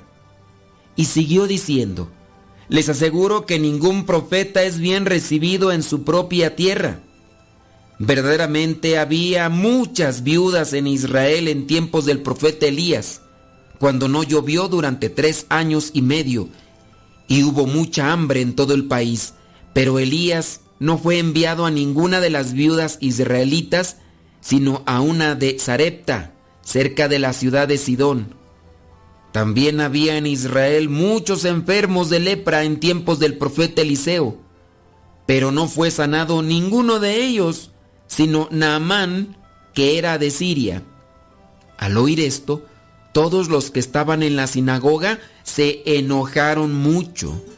Se levantaron y echaron del pueblo a Jesús, llevándolo a lo alto del monte sobre el cual el pueblo estaba construido, para arrojarlo abajo desde allí. Pero Jesús pasó por en medio de ellos y se fue. Palabra de Dios, te alabamos Señor. Escuchar tu palabra es inicio de fe ti, Señor. Meditar tu palabra captar tu mensaje de amor. Proclamar tu palabra, Señor, es estar embebido de ti. Proclamar tu palabra, Señor, es ya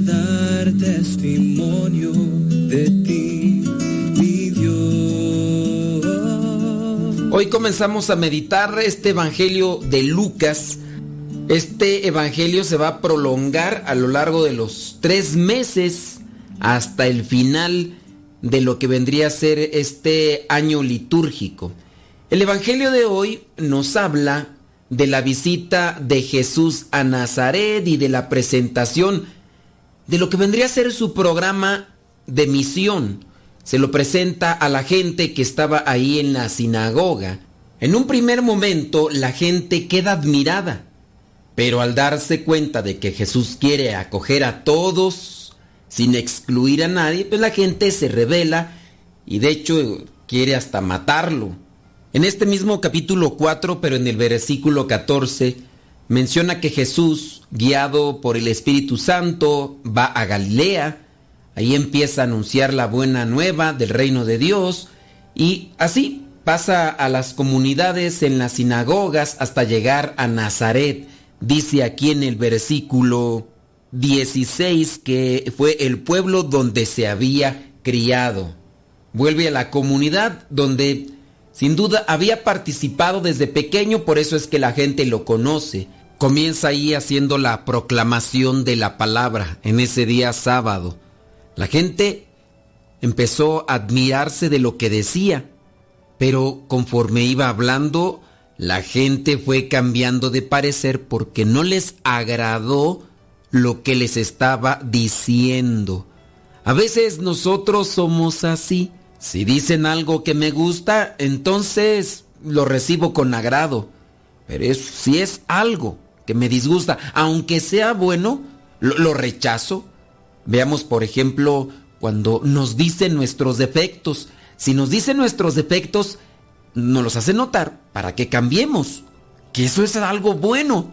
Pero a veces nosotros adoptamos esa postura eh, de rechazo. Adoptamos esa actitud de enojo porque tú quién eres para decirme mis defectos, tú quién eres para eh, estarme diciendo estas cosas. Los criterios del tiempo presente nos llevan a ser muy independientes.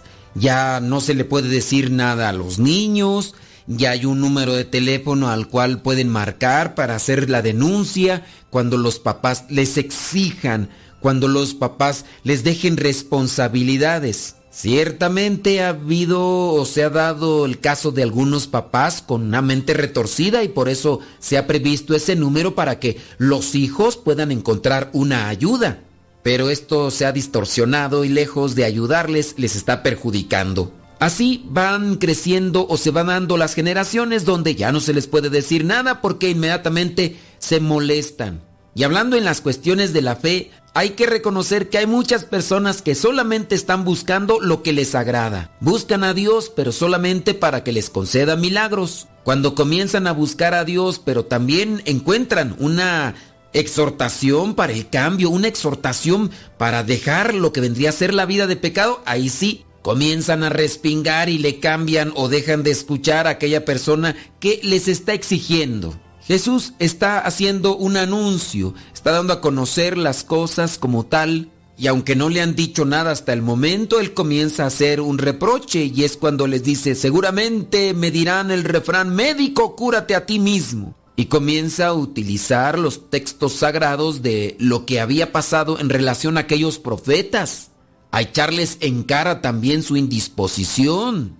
Y como les quedó el saco, ese es un refrán allá de mi rancho, para decir que las cosas que están diciendo, aunque de manera indirecta, te están ajustando y se están amoldando a tu situación de vida y por eso te enojas. Y esta gente se enojó, llevaron a Jesús a aquel lugar para matarlo, lanzarlo desde ahí. Pero los tiempos de Dios son perfectos y a pesar de que las cosas pareciera ser que ya no tenían otra escapatoria, bueno, Dios tiene sus maneras de actuar pasó por en medio de ellos y se fue.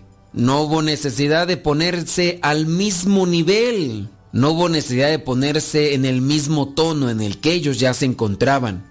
Jesús tiene una misión que cumplir, tiene que anunciar la palabra, tiene que anunciar el reino. Cuando se anuncie el reino, entonces serán liberados los que están presos, los que están como esclavos. Y la palabra libera, la palabra viene a sacarnos de aquellos claustros o cárceles en las que nos encontramos. La tristeza, la depresión, la soledad. O también nos puede sacar de la esclavitud de alguno de los vicios. La buena nueva es libertadora, también sana. A lo mejor algunos estarán en la cárcel del resentimiento, del orgullo, no perdonan a alguien que les ofendió, que les lastimó en el pasado y por lo tanto sufren. Jesús quiere mostrarnos el camino que nos va a dar ese año favorable del Señor. Cuando nosotros abramos nuestro corazón a Dios, Él vendrá a nosotros y nos concederá aquellas bendiciones de las que tanto nuestra alma está sedienta. Pero este llamado también es para cada uno de nosotros, recibir ese mensaje y compartirlo principalmente con el testimonio, porque ¿cómo vamos a liberar a los que están presos si nosotros mismos nos encontramos en una cárcel? ¿Cómo vamos a rescatar a aquellos que sufren si también nos encontramos en una situación de sufrimiento? Hagamos la experiencia con el Señor que viene a liberarnos, a rescatarnos, a sanarnos. Y en la medida en que nosotros adquiramos la sanación y la liberación, podremos levantarnos y poder tender la mano al que está sufriendo o al que está herido. No nos damos cuenta, pero somos portavoces de un mensaje eh, sanador, liberador. Pero cuando no hacemos caso a la palabra, también nosotros nos convertimos en parte del problema. Caemos en lo que se llama pecado de omisión, porque ¿Cómo tú consideras a una persona que podría tener en sus manos o en su vida algo que puede ayudar a otras personas y no lo comparte? ¿Cómo podrías, por ejemplo, considerar a aquella persona que pudiera tener la vacuna para prevenir el contagio o para prevenir una enfermedad en cualquier situación de, virus o, de lo que sea? Y esa persona no lo comparte. ¿Cuál sería tu opinión ante estas circunstancias que son muy cercanas a nosotros sobre esa persona? Claramente que a lo mejor nuestra sentencia hacia esa persona sería, eres un tacaño, eres egoísta. ¿Por qué si te ha ayudado o por qué si sabes que te ayuda este mensaje, por qué no lo compartes? Y creo que nosotros sabemos de personas que sufren o que están sufriendo porque no conocen o porque simplemente no les han llevado de manera tan cercana lo que vendría a ser este mensaje liberador. Y yo supongo que en el caso de que tú estás escuchando este mensaje, pues ya eres una de las personas que han conocido la palabra o que en su caso te está ayudando. Ahora debemos de comprometernos en ser esos portadores y esos repartidores de ese mensaje que sana, que libera, que fortalece, que cura a las personas que están enfermas por el odio, por el rencor, por la soberbia, por los vicios. Eso sí, tienes que atenerte a cierto tipo de rechazo o de señalamiento por parte principalmente de los que te han conocido. A Jesús mismo lo rechazaron sus paisanos, sus familiares, y comenzaron a hacer ese tipo de cuestionamiento. ¿No es este el hijo de José? Y así comenzarán a hacer una descripción de las cosas pasadas. La indisposición afectará a la persona que está haciendo la crítica o el enjuiciamiento. Si tú ya has sido alcanzado por la gracia del Señor y has sido liberado, has sido liberada, ya has recuperado tu dignidad, sigue adelante. Ni a Jesús lo aceptaron sus paisanos o sus propios familiares. Así que no te sientas mal si los que son cercanos a ti comienzan a rechazarte. Dios sea tu fortaleza, Dios sea tu luz. La bendición de Dios Todopoderoso, Padre, Hijo y Espíritu Santo, descienda sobre cada uno de ustedes y les acompañe siempre. Vayamos a vivir la palabra. Lámpara es tu palabra para mis pasos, luz mi. Lámpara es tu palabra para mis pasos,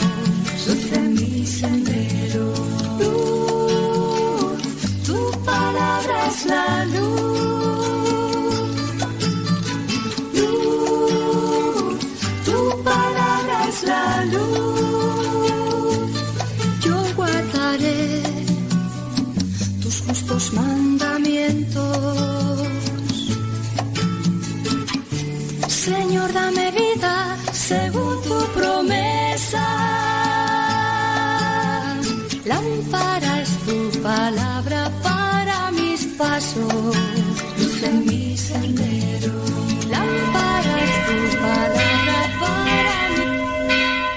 La parroquia virtual.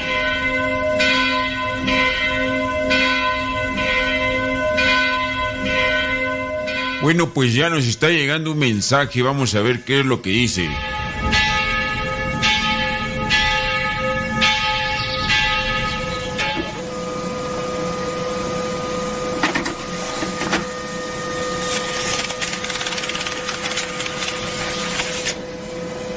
Bueno, pues llega este mensajito un tanto difícil. Dice, le escribo para decirle que no creo que yo vaya al cielo. Trato de ser perfecto, pero no puedo. Me hubiera gustado no haber nacido porque yo no soy feliz con lo que no puedo hacer. Creo que ustedes deberían decirle la verdad a la humanidad. Si Dios fuera bueno como dicen, no hubiera creado un lugar tan malo como, como el infierno. ¿Qué me dice al respecto? Mire, pues yo creo que aquí no hay que desanimarse.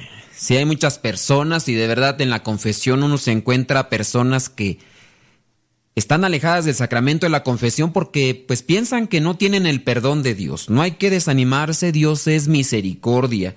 Si te arrepientes y tienes esa intención de corregirte, Dios te perdona.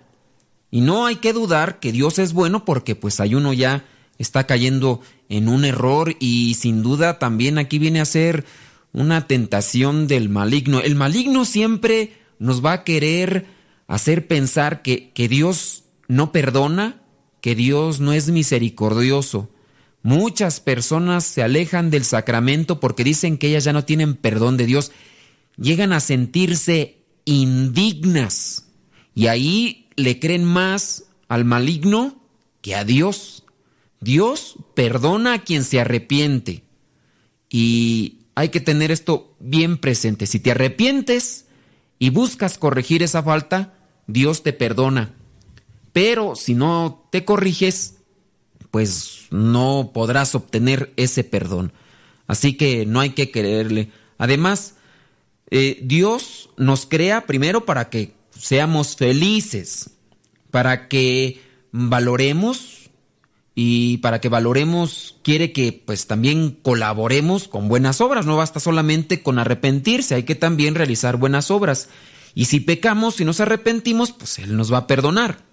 Y para apoyar nuestro arrepentimiento, pues hay que creer que Jesucristo mismo murió por los pecados de la humanidad. Por eso los cristianos católicos tenemos la imagen del crucifijo, para que esa siempre nos recuerde que Jesucristo murió por nosotros. Además, la redención de Cristo es la muestra suprema de amor a los hombres. Jesucristo mismo lo menciona en el Evangelio. El que ama a sus amigos entrega su vida por ellos. Dios nos ama tanto que entregó a su mismo Hijo para salvación de todos. Juan 3, 16. Además, recordemos que Dios es misericordioso, es justo, por eso, pues como es justo, no puede perdonar a quien no se arrepiente. Si no se arrepiente, pues no lo va a perdonar, porque aquí aplica la justicia. Sería, en este caso, una monstruosidad de Dios que no puede hacer, perdonar al que no se arrepiente.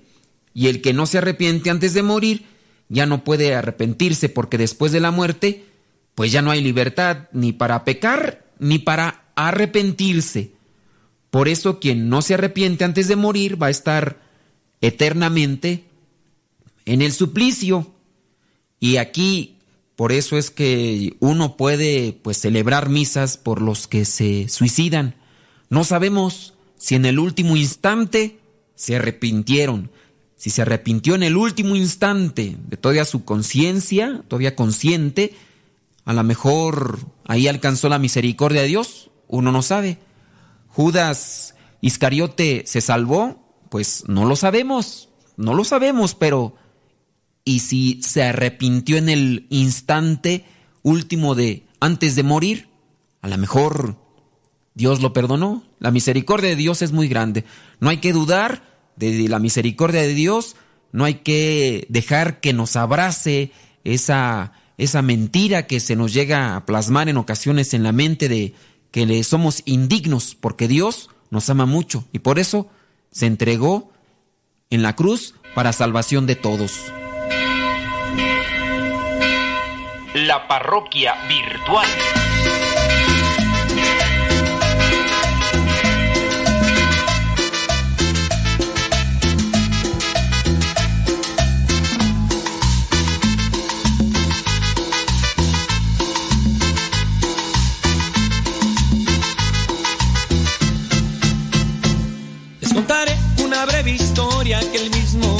Realizó.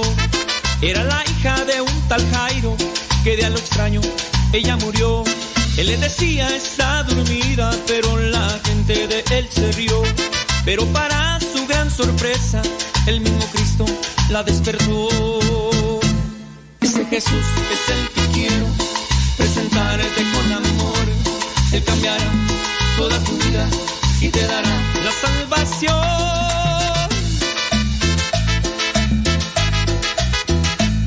Ese es Jesús que te quiero presentar.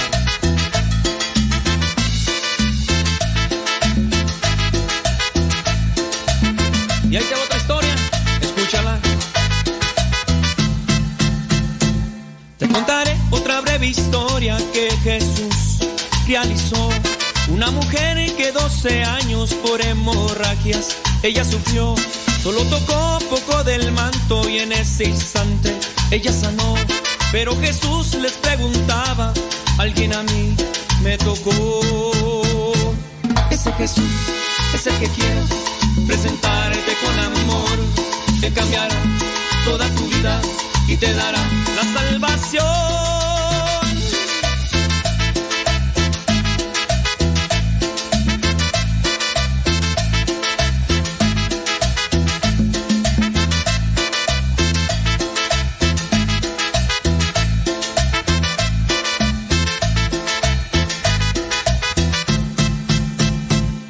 Ese Jesús es el que quiero presentarte con amor.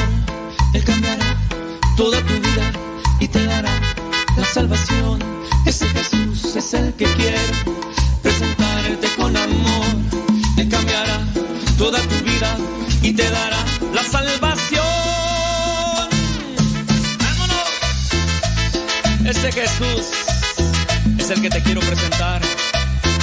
Es el que quiere cambiar tu vida.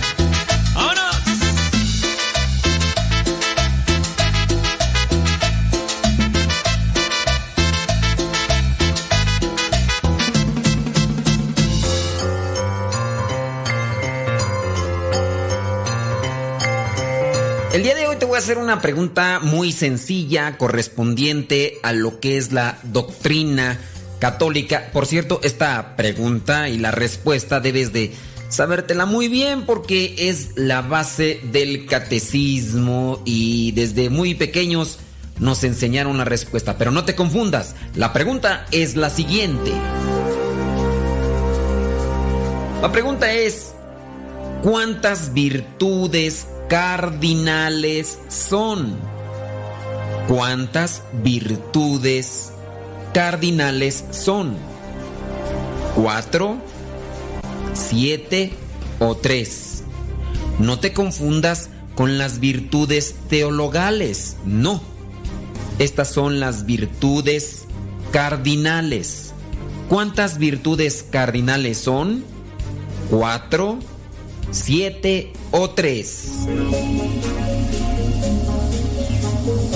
Si me dijiste siete, déjame decirte que no, no son siete virtudes cardinales.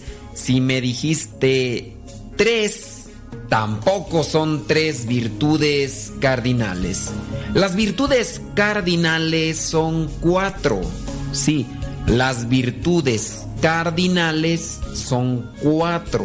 La prudencia la necesitamos para evitar los errores. Prudencia, la justicia. Debemos de practicar la justicia. Un cristiano que está cerca de Cristo practica la justicia. La templanza es aquello que nos ayuda a crecer en lo que es la voluntad. Ante cierto tipo de tentaciones, la templanza nos ayuda. Y sobre todo, la fortaleza, ser fuertes ante las tentaciones. Estas son las virtudes cardinales. No las confundas con lo que son las virtudes teologales. Las virtudes cardinales son cuatro. Prudencia, justicia, templanza y fortaleza. La palabra cardinal viene del latín cardinalis, que significa relativo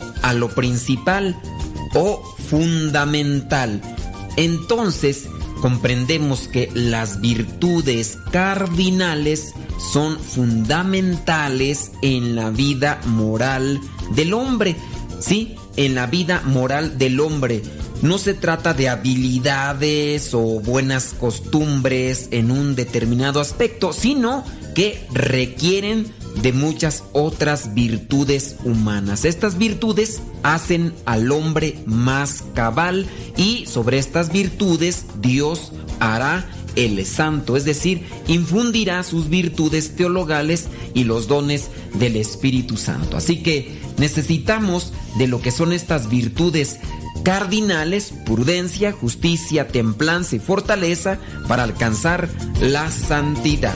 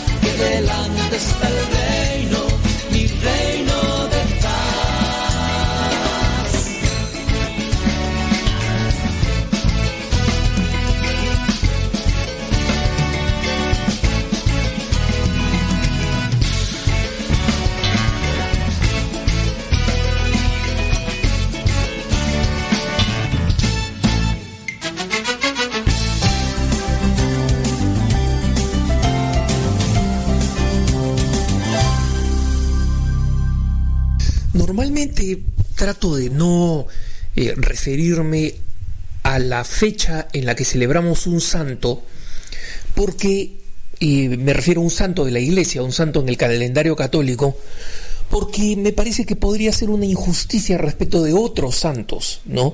Y mm, yo no quiero que mi- el punto de vista se convierta en un comentario de la vida de los santos, porque ya existen múltiples recursos, incluyendo aquí en la misma página de Así Prensa, que se refieren a la vida de los santos y que hablan de su biografía, etc.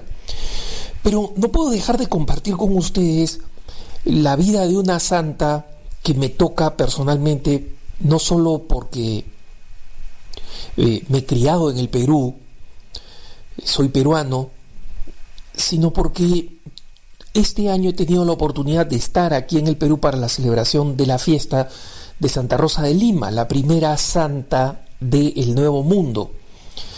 Y Santa Rosa de Lima, eh, que es de Lima justamente porque no es su apellido, ¿no? Hay alguna gente que en algún país donde visité no sabía que Santa Rosa de Lima era de Lima, Perú, la capital de Perú.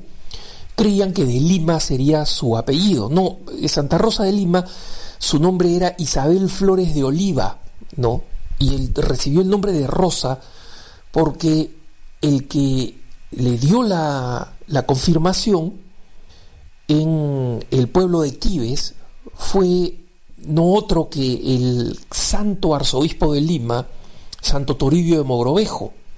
Y obviamente Santo Toribio intuyó algo de esta muchacha y dijo va a ser una rosa para el cielo. De ahí ella toma el nombre de, Rosa cuando se hace una terciaria eh, dominica, es decir, nunca fue propiamente religiosa, aunque la representan siempre con un hábito y dando la impresión de que fue religiosa, no lo fue. Ella era laica y simplemente que había dedicado su vida a la vida consagrada, al Señor y a la castidad pero no dentro de una orden religiosa.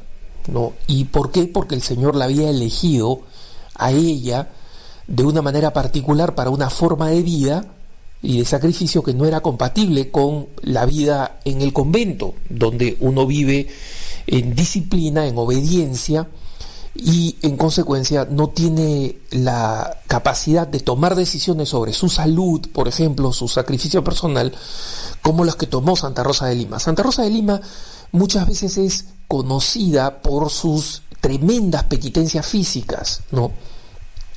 Y estas, estas tremendas penitencias físicas la hacen parecer como alguien un poco desquiciada, fuera de época, y es el típico santo de los cuales muchos católicos se avergüenzan porque no saben qué cosa decir, ¿no? No saben qué cosa decir de sus tremendas penitencias que muchos biógrafos describen en detalle, ¿no? En un detalle tal vez innecesario. Pero efectivamente Santa Rosa eh, sobrellevaba enormes penitencias físicas, ¿no?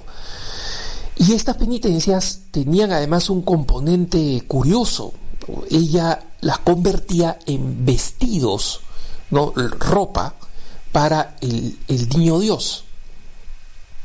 Entonces decía, bueno, le voy a tejer al niño Dios unos escarpines, unos zapatitos con tantas tipos de flagelaciones. Voy a hacerle su, su vestidito en la parte superior con eh, este tipo de renuncia sobre la comida voy a hacerle el manto o el gorrito, por ejemplo, con tantas eh, horas de eh, oración en vez del sueño, ¿no? Y por eso, para lograr estas cosas, recurría a penitencias que relatan, como por ejemplo que se ponía una piedra eh, de almohada para no, no tener la tentación de dormir mucho, o comía sus alimentos envolviéndolos en hierbas amargas para hacer penitencia. Entonces, claro, estas cosas suenan descabelladas. Pero honestamente son cosas de las cuales yo como católico no me avergüenzo. Y no es la vida de Santa Rosa una vida que sea imitable por las penitencias, es una vida imitable por el amor. Y esto es especialmente claro cuando uno ve los pocos escritos de Santa Rosa de Lima. Santa Rosa no, no era una teóloga, no pretendía hacerlo, pero tiene unas pocas cartas de cuyos escritos justamente la iglesia saca el oficio de lectura, esta oración eh, temprano en la mañana, que incluye, además de los salmos, dos lecturas extensas, ¿no? Una de las Sagradas Escrituras y otras de la tradición de la iglesia. Entonces, en este oficio de lectura de Santa Rosa de Lima, la iglesia ha puesto un texto de una de sus cartas donde ella habla del amor divino, ¿no? Y en la que habla diciendo, si es que los seres humanos conocieran cuánto les ama Dios, no serían tan indiferentes a Él, no, no seguirían sus vidas de espaldas a Dios, dándole algún tiempito para ir a misa el domingo, no, estarían fascinados de ese amor y estarían constantemente atentos a ese amor. Y es curioso, en estos escritos Santa Rosa de Lima nunca, jamás habla de la penitencia, ni llama a nadie a la penitencia, ni dice que hagan sacrificios corporales ni nada.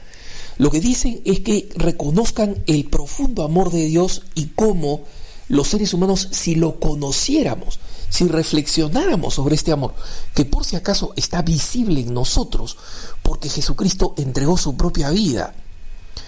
Entonces, si nosotros simplemente conociéramos y reconociéramos ese sacrificio, tendríamos una actitud completamente distinta hoy. ¿no? Ese, es lo, digamos, lo más eh, interesante, lo más llamativo de la, vida de Santa Rosa de Lima, esta vida de profundo amor al Señor que la llevó a servir a los pobres infatigablemente, que la llevó a predicar el catecismo, la llevó básicamente a ser una profunda evangelizadora, una evangelizadora que tuvo rasgos de santidad muy elocuentes, ¿no? Y estos rasgos de santidad no era tanto que hacían milagros como los hacía San Martín de Porres, que digamos hacían milagros en vida, reconocidos, atribuidos, sorprendidos, sino por una intensidad espiritual que realmente azotaba a la gente con su, testimonio de su presencia. Azotaba a la gente. Y obviamente no dejaba de haber gente que le incomodaba profundamente estas cosas. Santa Rosa de Lima agudizaba muchas de sus penitencias, como ustedes se pueden imaginar, en la cuaresma. Y en una Lima tradicional, virreinal, eh, católica, las niñas, las, las mujeres, las jóvenes, durante la cuaresma no se maquillaban para verse deliberadamente, digamos, en estado de penitencia, ¿no? Lo curioso es que Santa Rosa de Lima no se maquillaba nunca, pero durante la cuaresma se veía sorprendentemente hermosa. Y no es mito que era muy bella en, su figura física.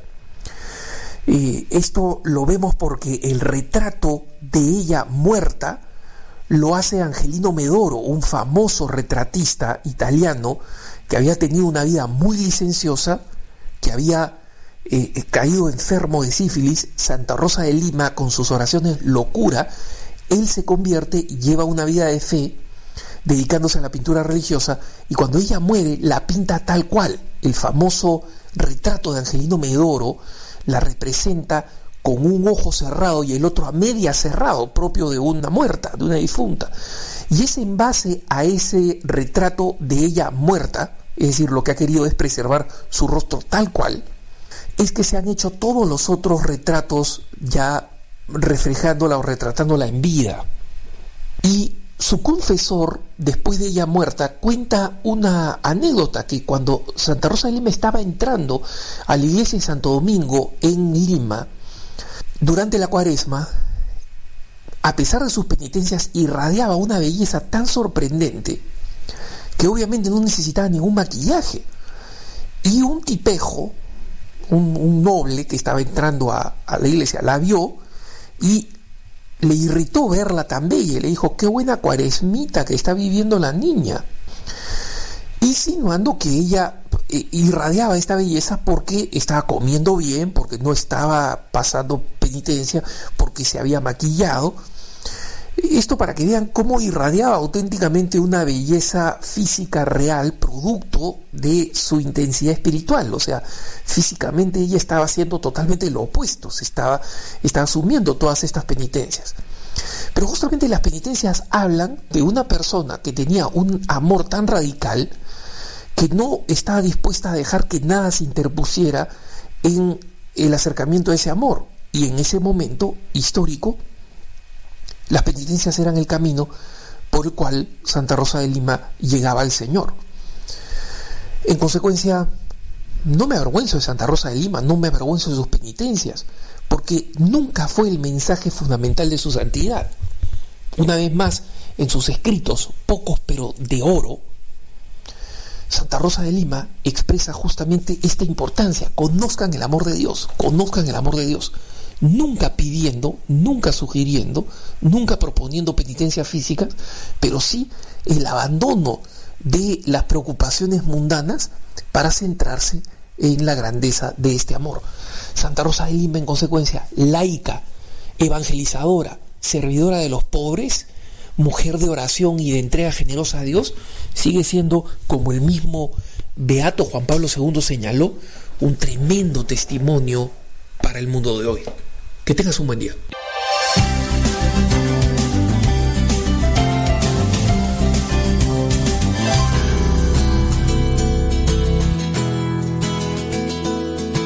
Eres tan sencilla como luz de amanecer Eres tú, María, fortaleza de mi ser. Tú eres flor, eres del Señor. Te dejas acariciar por su amor. Eres tan humilde como el vuelo de un gorrión. Eres tú, María, el regazo del amor. Tú eres flor, eres del Señor. Te dejas acariciar por su amor.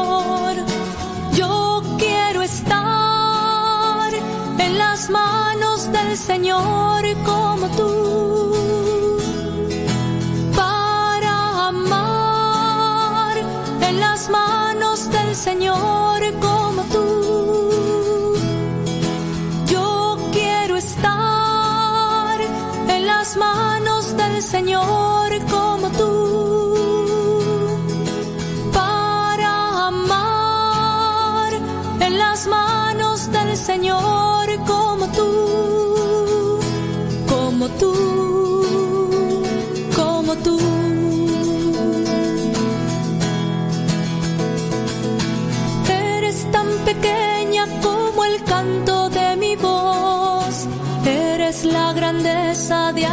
que te modeló. Tú eres flor, eres del Señor. Te dejas acariciar por su amor. Eres tan hermosa como el cielo, como el mar. Eres tú, María, como el gozo de soñar. Tú eres flor, eres del Señor. Te dejas acariciar por su amor. Yo quiero estar en las manos del Señor como tú. Para amar en las manos del Señor como tú.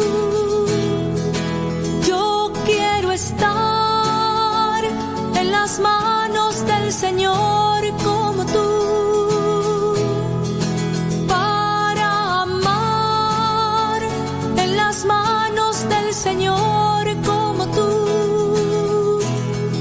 Tú. Como tú.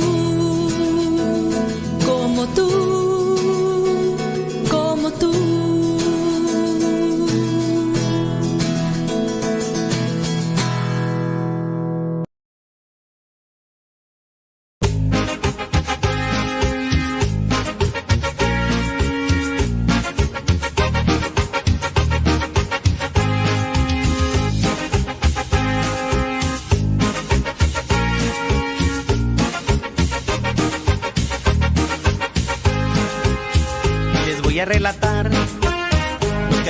Sucedió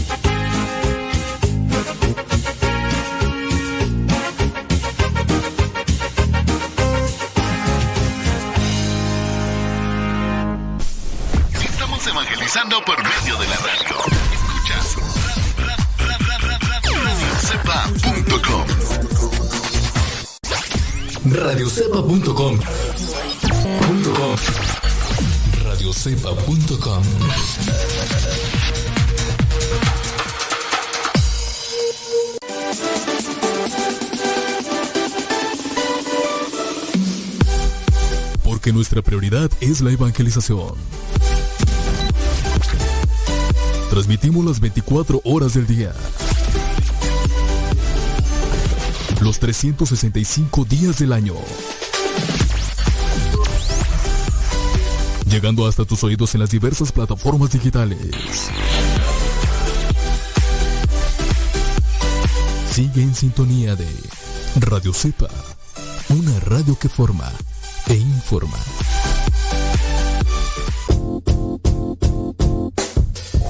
Hola padre, somos las hijas de Laura y lo escuchamos desde Denver. Este programa nos ha ayudado en la escuela. Nos gusta la trivia y todos los días lo escuchamos y todas las mañanas. Saludos a mi hermana. Hola padre, Dios lo bendiga. Me gusta la pregunta preguntona. Saludos desde Denver. Adiós.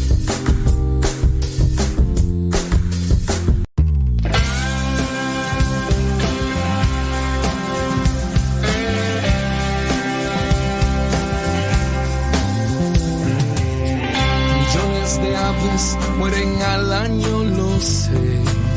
Y millones de peces en los mares también. Aire asfixiado, mares manchados. Y nadie quiere ver contaminación, es destrucción.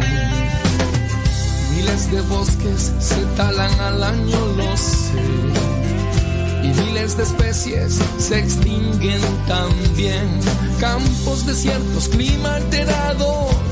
Y nadie quiere ver deforestación, es desolación. El hombre es depredador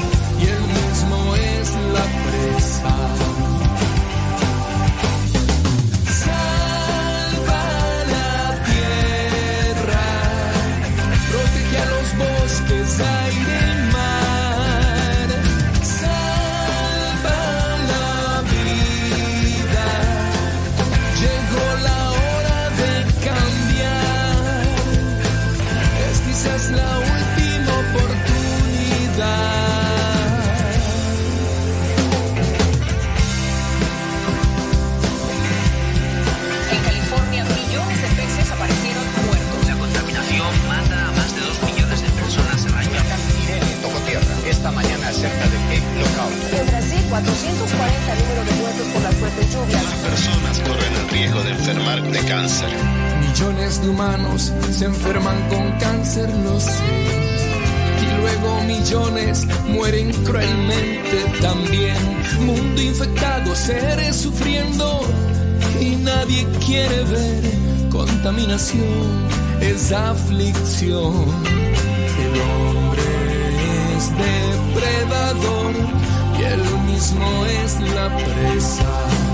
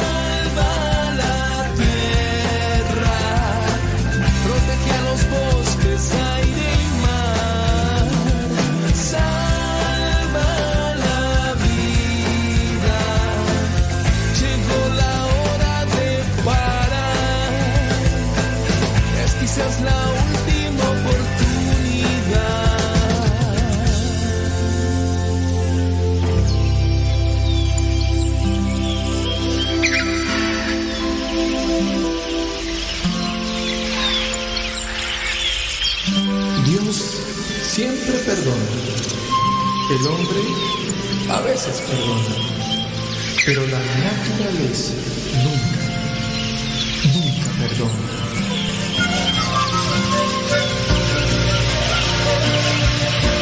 Laudato Si. Laudato Si. El cuidado de la casa común. Alabado seas. Alabado seas.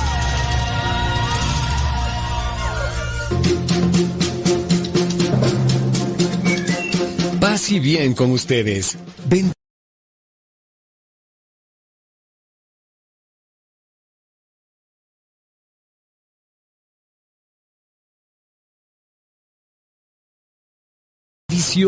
buena onda. Soy Francisco. Sí, Francisco de Asís. En mi tiempo...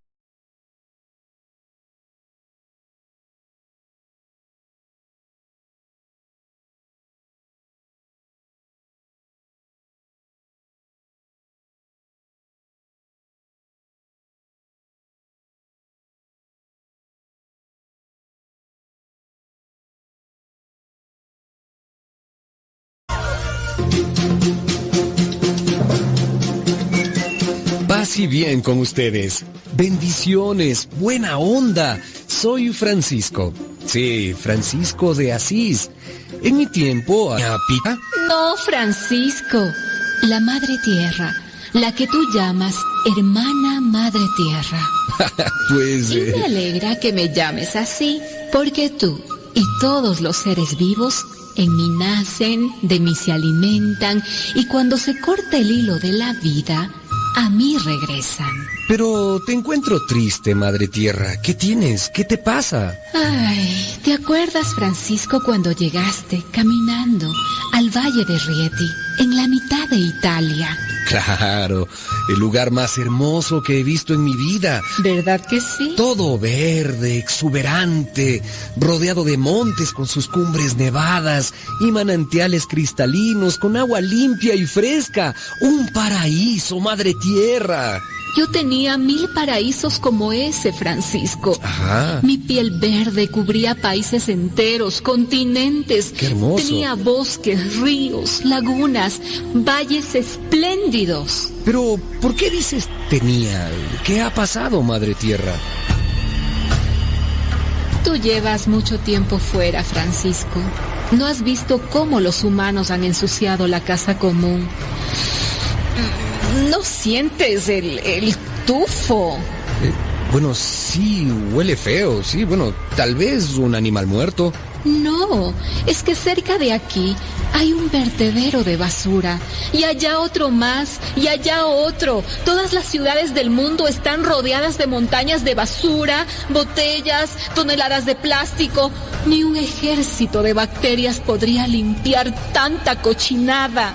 Bueno, ¿y, y por qué ocurre esto, Madre Tierra? Por algo que no pasaba en tu tiempo, Francisco, y que tu tocayo llama cultura del descarte. Eh, eh, no, no, no entiendo. A ver, dime Francisco, ¿qué hacía tu mamá cuando tú ensuciabas los pañales? Lavarlos, colgarlos en la cuerda y esperar que se sequen, porque este panchito es muy meón. Ahora no, ahora los pañales se usan, se tiran y se compran nuevos. ¿Y qué hacía tu mamá, Francisco, cuando se te rompían los zapatos? Maestro zapatero, Ajá. aquí le traigo los botines de Panchito para que me los remiende, por favor. Con mucho gusto, doña Pica. Gracias. Ahora no, ahora se tiran y se compran zapatos nuevos y así con todo, todo se bota, todo se tira. En el mundo en los últimos 40 años me han echado encima más basura que en toda la historia de la humanidad. Basta ya, yo no aguanto más. No puedo creerlo. Ropa, papeles, muebles, llantas, televisores, eh, autos, celulares, computadoras. Un escándalo. Ahora muchos aparatos los fabrican para que se rompan pronto y no se puedan reparar. No conozco algunas de las cosas que me mencionas. Y no solo se tiran cosas, se tira comida. ¿Comida? Bueno, ¿y es que ya no hay gente con hambre o qué? Demasiada gente. Entonces, Millones de niños, millones de niñas. Cada noche se acuestan sin un pan que llevarse a la boca. Un crimen, Francisco. La tercera parte de la comida que se produce en el mundo no se come, se tira a la basura. Pero ¿cómo es posible que hagan eso? El alimento que se desecha es como si lo robaran de la mesa del pobre. Escucha, escucha a quienes tienen hambre, Francisco. La verdad, cuando desayunan no almuerzan y cuando almuerzan no comen. Cuando tenemos para comer todos los días, comemos todos los días. Si no, comemos una vez al día y o si no, nos costamos sin comer.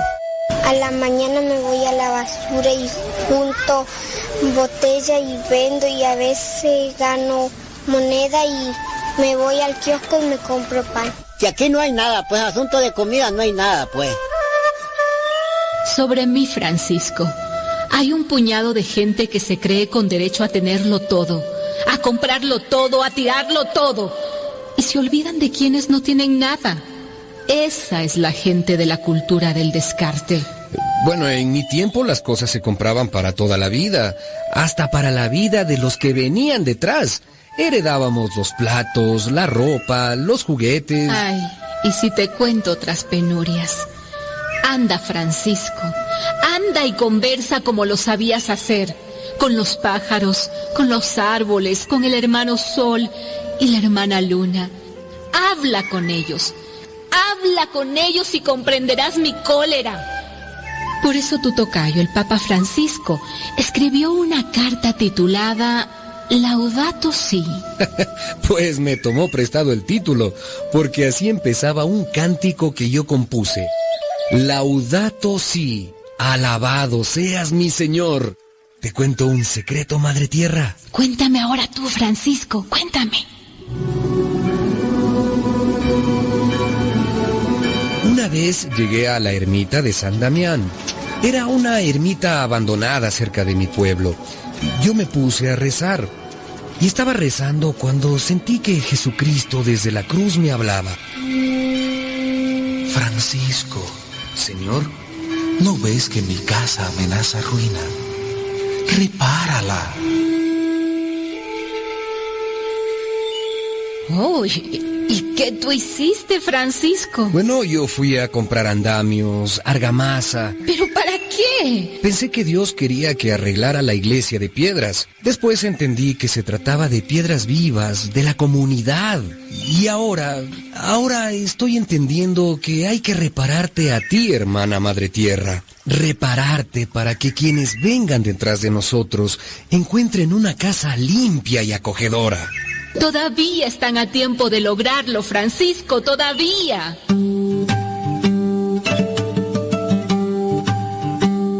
Dice el Papa Francisco en su encíclica Laudato Si, alabado seas. Se producen cientos de millones de toneladas de residuos por año. Y la tierra, nuestra casa, parece convertirse cada vez más en un inmenso depósito de porquería. Nunca hemos maltratado y lastimado tanto nuestra casa común como en los últimos dos siglos. Los más pobres son los que más sufren estos atentados por un triple grave motivo. Son descartados por la sociedad. Son al mismo tiempo obligados a vivir del descarte y deben injustamente sufrir las consecuencias del abuso del ambiente.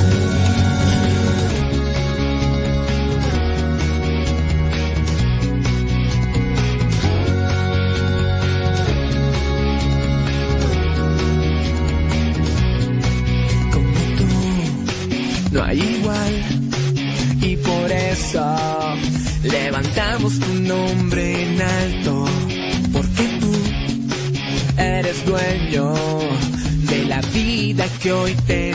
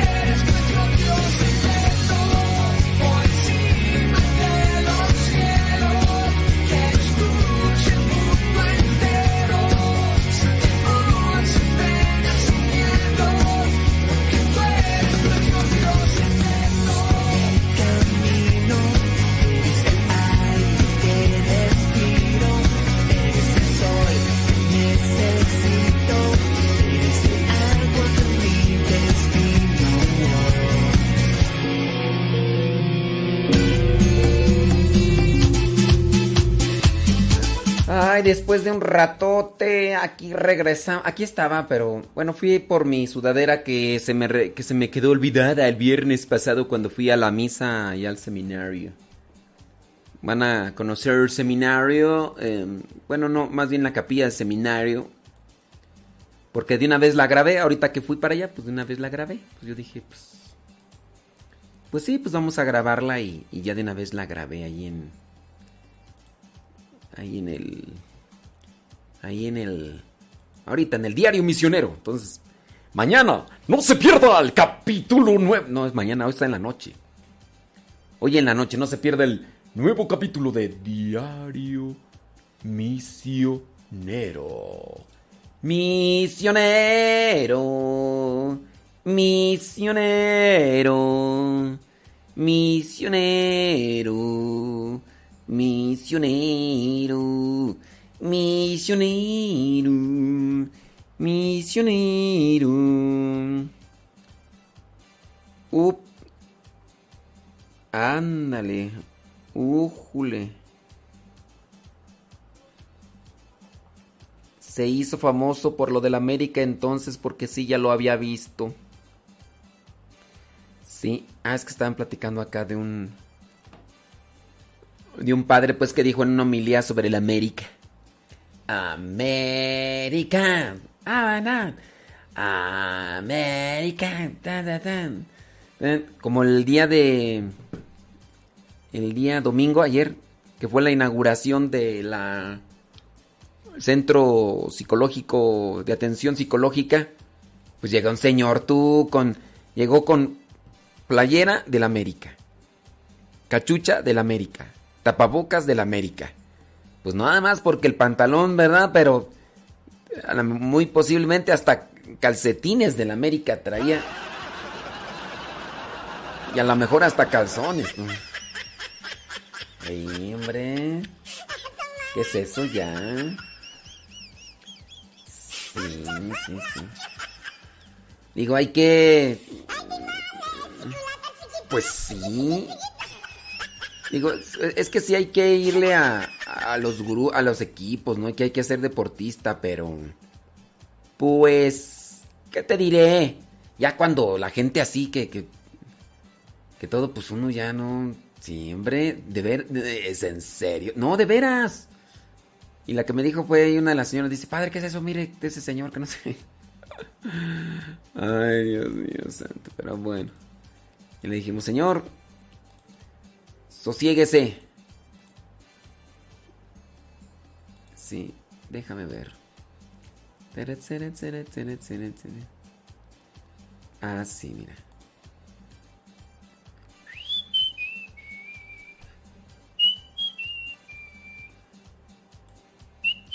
Ah, sí, cómo no, con todo gusto. Ándele pues. ¡Ándele pues! Sí, como debe de ser. Déjame ver. Este merengue es este, es, sí. Sí, es que al mismo tiempo que estoy en el programa, estoy también acá editando un programa. sí, hay que, hay que trabajar al mismo tiempo. Sí. Estoy acá editando el programa que sale de video allá en la otra radio. Y para subirlo en un ratito más.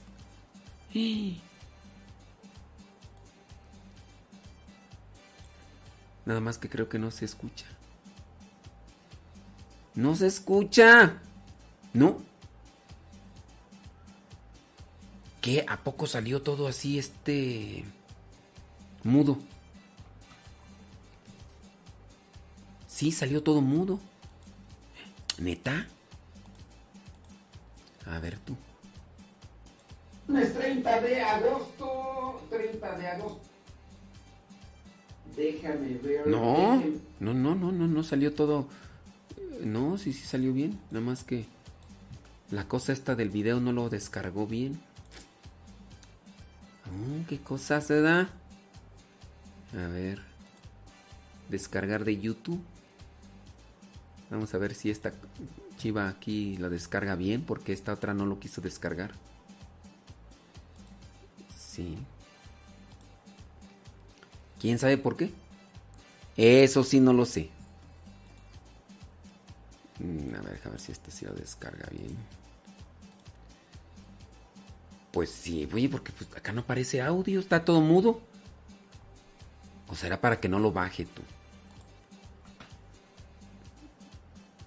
Dos. Sí. Saludos a don David Trejo. Don David Trejo. ¿Qué onda? ¿Todo bien? ¿Será que no se escuchó?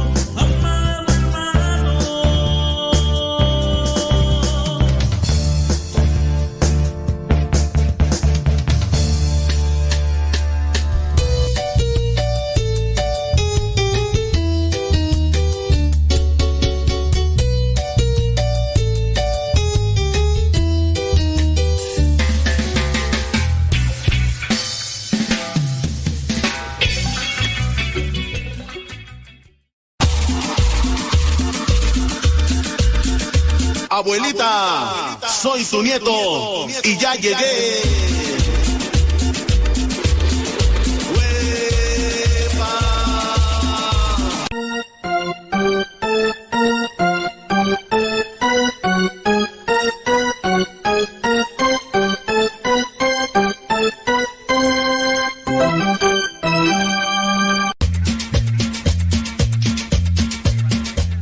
Problemas familiares quizá no vamos a solucionar tu problema, pero te podemos dar alguna idea que te ayude a solucionarlo. ¿Qué te parece? Si te parece bien, órale, aquí aquí andamos, ¿sale? Ándele pues. Em, dice esta esta pregunta. No sabe qué dura es mi relación con mi pareja. Y cada vez que lo perdono, trato de olvidar lo que me hace sufrir por sus engaños. Pero ya no puedo más. ¿Qué hago? Ustedes, los que me han escuchado ya desde hace algún tiempo, saben que este tema no lo hemos tratado una vez, dos veces, no, son, son temas muy, pero muy recurrentes. Son temas muy recurrentes. Porque pues ahí están. Ahí están siempre en la misma línea. Esto se da en Estados Unidos, de Norteamérica, en Estados Unidos de México, en este, porque así se llama México, Estados Unidos, mexicanos, en, en, cualquier parte. Dice esta persona, ya no sé qué hacer, ya no, no sabe qué dura es mi relación con mi pareja. No, ni quiero saber, pues, ¿para qué? Cada vez que lo perdono trato de olvidar lo que me hace sufrir por sus engaños, pero ya no puedo más. Cada vez que lo perdono trato de olvidar. No va, no va a olvidar, hombre, eso es una mentira, no se va a olvidar. No se olvida lo que nos hicieron, sea bueno, sea malo. Lo único que puede cambiar es cómo mira esa situación. Eso es lo único que, que hace la diferencia. Entonces, yo lo mismo que he dicho desde hace muchos años a mi manera de, de pensar es lo que le voy a decir ahorita. Miren, cuando una persona sufre un desengaño, una infidelidad, la persona, pues en este caso a lo mejor, si está arrepentida, si está arrepentida, pues va a pedir perdón, ¿verdad? va a pedir disculpas. Si usted le ama a su pareja, usted la va a perdonar. Usted le va a decir, está bien, te perdono. Pero yo les he dicho a ustedes, los que son las, las víctimas, los que sufren, los que han sido ultrajados en su amor, han sido engañados en su relación, no perdonen tan fácilmente a la gente. E- Es decir, no le den entrada a su vida, mejor dicho, tan fácilmente. Porque puede ser que tú le perdones. Está bien, te voy a perdonar. Está bien ya. Entra a mi vida como si nada hubiera pasado. Señoras o señores, si es que tu pareja, porque también se da en la pareja entre la mujer y el hombre, ¿verdad? Porque ya las mujeres han buscado tanto, tanto, tanto igualar a los hombres que hasta en eso también no se quieren quedar atrás. Antes había puro hombre boxeador, hoy hay mujeres boxeadoras. Antes había puros hombres eh, que peleaban en la lucha libre, aventarse de las cuerdas y pues con riesgos a que caigas y te pegues en la cabeza y todo. El boxeo, en el, bo- el boxeo es para pegarse en el cuerpo y las mujeres pues, se pegan ahí en eh, pues en sus partes así, todo, en su pecho y eso es riesgoso. Con así puedes un golpe ahí deja ahí moretón, óyeme, pues, pero bueno, la mujer porque se algunas, porque se sienten excluidas, disminuidas o no sé qué cosa yo quieren imitar al hombre en todo. Hay boxeadoras, hay de lucha libre y también hay infieles. Hay mujeres groseras, hay mujeres bárbaras, viciosas, alcohólicas, porque mal habladas, porque quieren imitar al hombre en todo, porque no se quieren quedar atrás, pues. Ya les he dicho yo, en cual- en cualquier situación que se dé, tanto el hombre a la mujer y la mujer al hombre, no le den entrada a su vida tan fácilmente después de que les han engañado.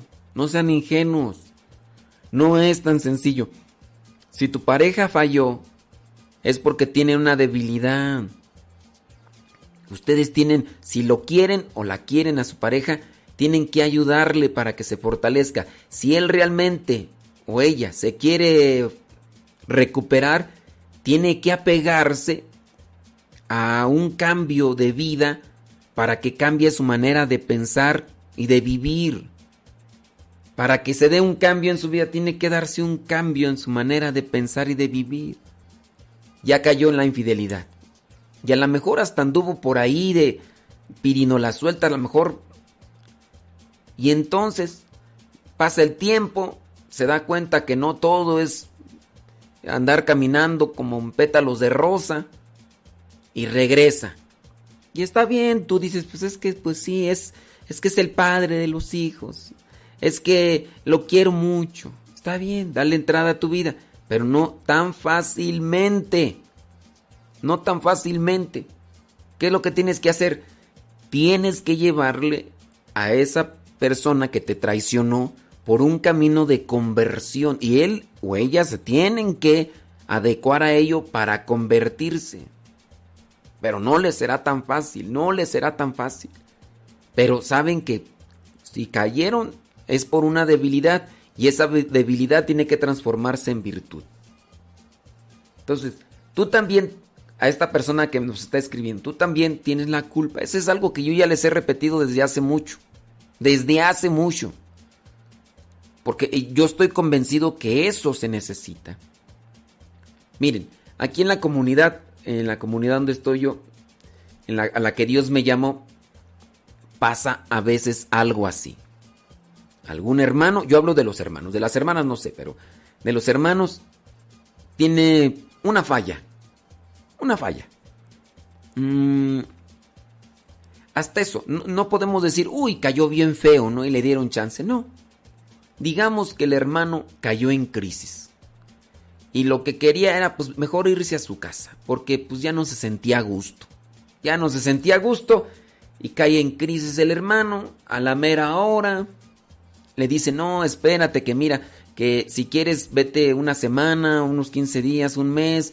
Ahí a la casa de Tarimorio, a, la casa de silencio, eh, oración y paz. O ahí la casa de Tarimor, a la de Tolancingo son casas ahí de oración, silencio y paz para que reflexiones. A lo mejor necesitas también acomodar ideas. No, que ya me voy yo. No, pero espérate, mira, pues tú eres consagrado, eres de votos perpetuos, eres de así. Mira que, aunque no sea de votos perpetuos, ¿verdad? Pero eres un religioso, ¿cómo pues? Y luego tus votos, ¿qué? No, que ya me voy, ¿no? Y se va, porque no, no quiso hacer lo que le dijeron que hiciera, ¿no? Después, ¿qué pasa?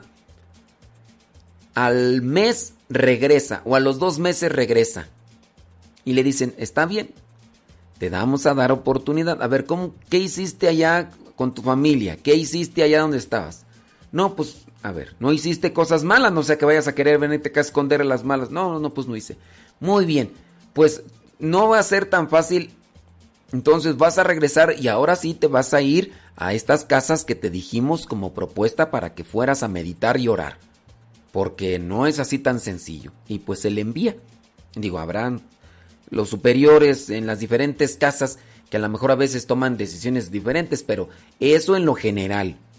Un hermano, en este caso, que haya tomado una decisión arrebatada, si es que no cometió una cosa grave, se le da permiso de regresar, pero se le envía a una casa en la que tiene un tinte, un enfoque de oración, silencio. También ustedes, señora, usted dice, eh, no sabe qué dura es mi relación con mi pareja y cada vez que lo perdono trato de olvidar lo que me hace sufrir por, por sus engaños, pero ya no puedo más. Cada vez que lo perdono, o sea, no, no, la, no la ha engañado una vez, no, son más de dos veces. Y te engaña y te pide perdón. Y tú le das chance. Y te vuelve a engañar otra vez y ya no puedes más. Pues es que, pues también usted, señora. Perdónelo, sí, pero perdonarle no es darle entrada a la vida tan fácilmente. Tiene que decirle, pues tú vas a hacer esto, te vas a ir a un retiro, vas a ir a misa cada ocho días, te vas a confesar, vas a ir a un retiro cada tres meses, a un retiro espiritual, porque no quiero que me vuelvas a hacer la misma ahora, que si él te dice, Nel pastel, vete a bañar, vete a bailar a Chalma, ni creas que voy a hacer eso. Entonces él no quiere cambiar o ella no quiere cambiar. ¿Para qué quieres una gente a tu lado que no quiere cambiar? Si está arrepentido, que se apegue a los recursos que le pueden ayudar a cambiar. Si no quiere apegarse a eso, ¿para qué quieres una gente así? Digo, no sean ingenuas, señoras o señores. Que la luz ha dejado de brillar en tu existir.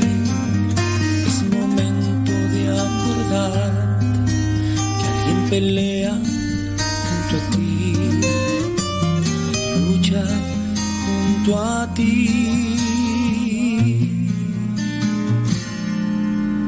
Cuando veas que el camino complicado para ti y te llegue una tristeza que te quiere confundir. Es momento de acordarte que alguien sonríe junto a ti y llora junto a ti. No todo está perdido, seremos renovados,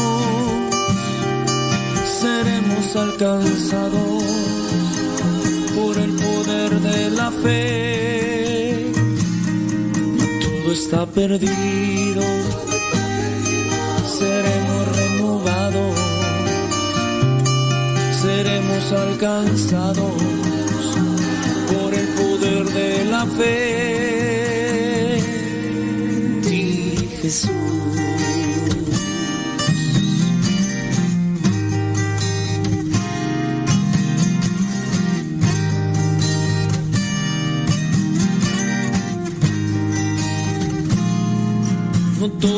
Perdido, seremos renovados, seremos alcanzados por el poder de la fe. Todo está perdido, seremos renovados, seremos alcanzados por el poder de la fe. Todo está perdido, seremos renovados, seremos alcanzados por el poder de la fe. Todo está perdido, seremos renovados, seremos alcanzados de la fe. Ti, Jesús.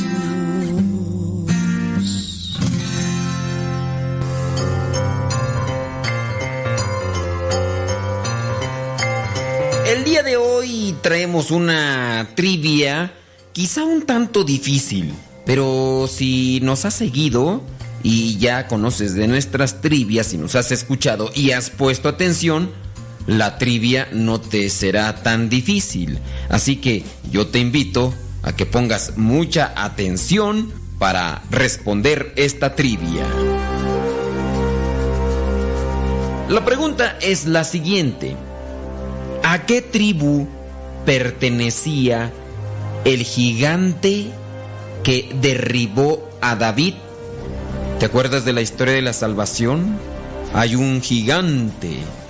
Este gigante viene a blasfemar el nombre de Dios y viene a provocar a lo que es el ejército del pueblo de Israel.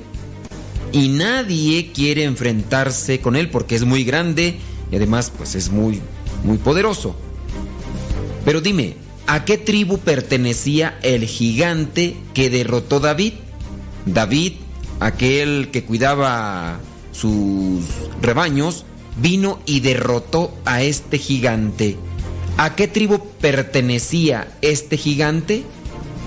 ¿A los filisteos? ¿A los macabeos o a los elotes? ¿A los filisteos? ¿A los macabeos o a los elotes? Bueno, pues si dijiste a los elotes, no. Es a los celotes, no son los elotes. Si pensaste en los elotes, quizá es porque tienes hambre. No, no, no. Este gigante se llamaba Goliat, pero no quise decirte el nombre para que no inmediatamente te acordaras. Si te acordaste, que bueno, no son los elotes. No, los elotes, esos me los como al rato bien cocidos, con cremita y quesito y con poquito de chile. No, no fueron los elotes. Los macabeos, no, tampoco fueron los macabeos. La tribu a la que pertenecía este gigante llamado Goliat era la tribu de los filisteos. De hecho, era una de las tribus más enfurecidas con el pueblo de Israel, con el pueblo de Dios, y constantemente la atacaba. Tanto así que antes vemos que están lo que son también los, los jueces. Hablando, por ejemplo, de Sansón, Sansón también atacó fuertemente a los filisteos. Y ahora vemos ya con David. Todavía es aquel encargado del rebaño, aquel pastorcillo, jovencito. Él agarra una onda, agarra unas piedras, enfrenta a aquel gigante llamado Goliat, pone las piedras en la onda, se enfrenta y en el nombre del Señor lanza las piedras y aquellas piedras salen volando y le pegan en la cabeza al gigante Goliat y lo derriban. Y así el pueblo de Israel, el pueblo de Dios, venció a los filisteos. Nosotros hay que poner nuestra confianza en Dios y a echarle rayas al tigre y que nadie nos detenga.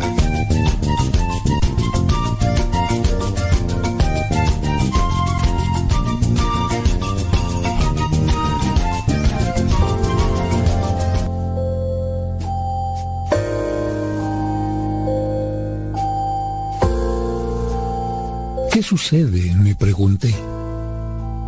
No entendía lo que pasaba. Solo sentí un dolor fuerte en la cabeza, mareos, y de pronto quedé tan confundido. Vi a mi esposa correr y llorar.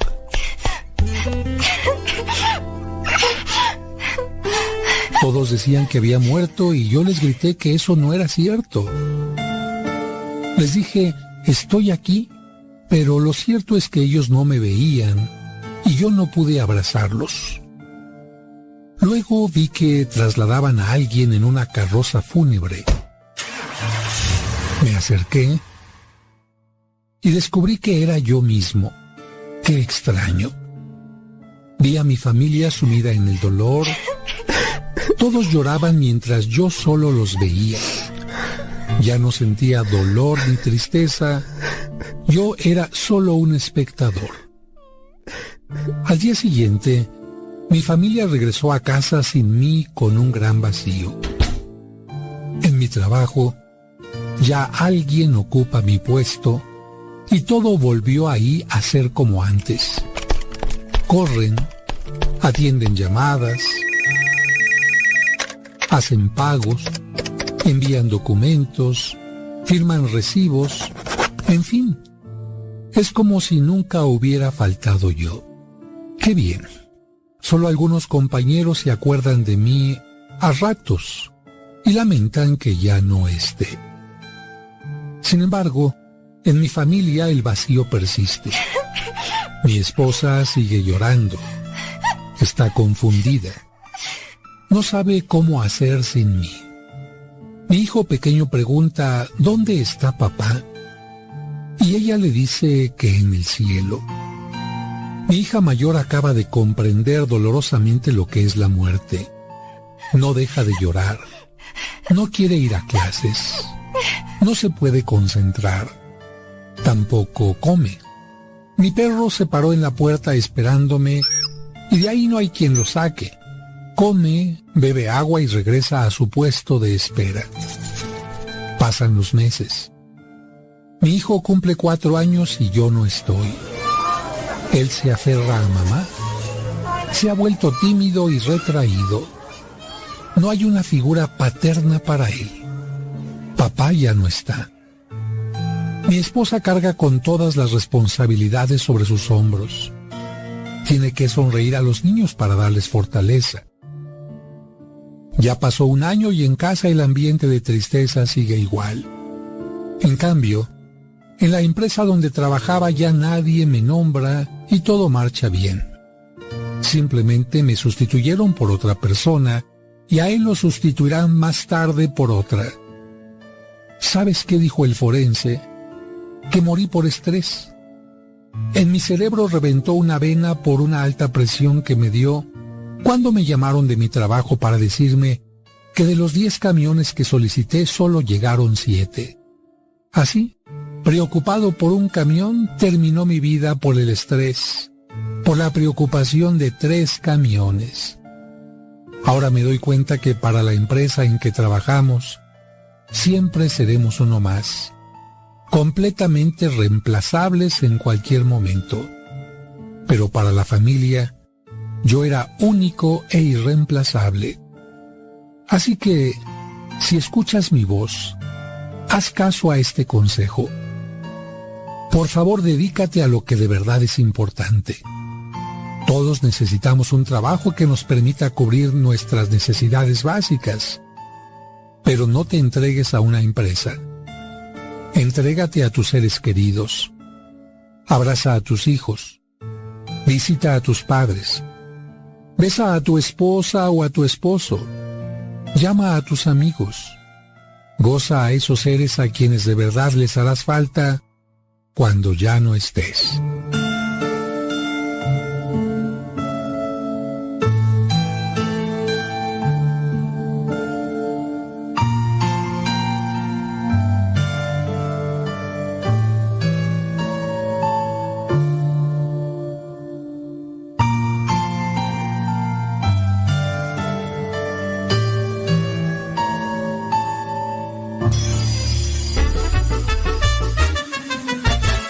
Hola a todos, ya estamos aquí en Palabras Mágicas y como siempre quiero mandar un saludo a todo el mundo. Sí, un saludo a todo el mundo, menos a muchos.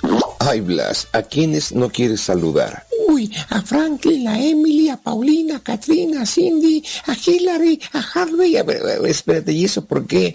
Porque son personas muy destructoras. No, Blas. Los nombres que mencionaste no son personas, son huracanes. Achis, ¿y eso qué es? Los huracanes Blas, son tormentas muy poderosas y nos traen grandes cantidades de lluvia y viento. ¿Y eso es nuevo? No, Blas. Toda la vida han existido huracanes. Pues que los aztecas decían que la lluvia la traía Tlaloc, no los huracanes. Bueno, Blas, no estás tan perdido. Se cree que la palabra huracán proviene del vocablo maya unracán, que para los mayas era el dios del viento, del fuego y las tormentas. Y Tlaloc era su ayudante. No, Blas. Tlaloc era el dios de la lluvia para los aztecas y un racán no tenía ayudantes. Ah, trabajaba solo. No, Blas, los dioses mayas son solamente parte de la mitología. ¿Qué te parece que las palabras mágicas hoy sean los huracanes? ¿Y eso para qué? Para que entiendas, Blas, que un huracán es un fenómeno meteorológico. ¿Meteoro qué? Lógico. Pues ni tan lógico, porque no te entiendo nada. Mira, Blas, un huracán se forma cuando chocan dos corrientes de aire, una caliente y una fría. Ay, como en la regadera, ¿no? más o menos, nada más que aquí el aire caliente proviene del agua que se evapora del mar y al chocar con el aire frío del cielo empieza a girar y avanzar en velocidades que llegan a rebasar los 250 kilómetros por hora. Pero, pero la Ciudad de México no llegan a esa velocidad. Pues claro que no, Blas. ¿Sabes por qué? Porque le tienen miedo a las fotomultas. Blas, porque los huracanes se forman en el mar y entran en depresión cuando llegan a tierra firme. ¿Cómo no se van a deprimir si, si dejan un tiradero? No, Blas, se llama depresión cuando un huracán se convierte en tormenta tropical. Un viento de esos suavecitos que sientes rico así en la cara es un viento de 2 a 6 kilómetros por hora. Un viento de los que tiran árboles y letreros en la Ciudad de México son vientos de 23 kilómetros por hora. Ahora imagínate, una tormenta tropical es cinco veces más fuerte y un huracán diez veces más poderoso. Ay, nanita, le voy a pedir a Diosito que no mande huracanes. No, pues no te va a escuchar. Claro que sí, porque no le voy a pedir a un huracán o a Tlaloc, se lo voy a pedir a Dios Todopoderoso. Digo que no te va a escuchar porque Dios hizo los huracanes como algo muy bueno para el planeta. ¿Quién te entiende? Primero dices que son muy destructores y luego dices que son muy buenos. ¿Qué tienen de bueno los huracanes? que gracias a los huracanes se riegan zonas desérticas de esas que muy pocas veces tienen agua. Un huracán ayuda a la reforestación porque, aunque es cierto que tira muchos árboles, con sus vientos las semillas y el polen llegan a lugares que nunca hubieran llegado si no hubiera vientos tan fuertes. El movimiento de las olas hace que el agua del mar se oxigene y eso es vital para que existan muchas especies marinas. Y como si fuera poco, los huracanes regulan la temperatura del planeta. Sí, Blas, porque en el verano la parte del Ecuador recibe más energía solar que cualquier otra latitud. Los huracanes desplazan esa energía hacia los polos y así es como regula la temperatura. Órale, entonces le voy a pedir a Diosito que mande más huracanes. No, Blas, déjalo así. Deja que la madre naturaleza haga su trabajo. Mejor ponte atento. Una ventaja de los huracanes es que son prevenibles y se sabe por dónde van a pasar. Así que cuando oigas que viene un huracán, toma tus precauciones. Mejor tomo mi rosario y me pongo a rezar. No, Blas, no se lo dejes todo a Dios. Sobre todo si vives cerca del mar, hay que poner en las ventanas cinta adhesiva para que los vidrios no salgan volando. Hay que tener un plan familiar, por ejemplo, tener a la mano un botiquín. Mejor un boticón para que le quepan muchas medicinas y un curita. ¿Y el curita para qué? Para que me dé los santos olidos si me pasa algo.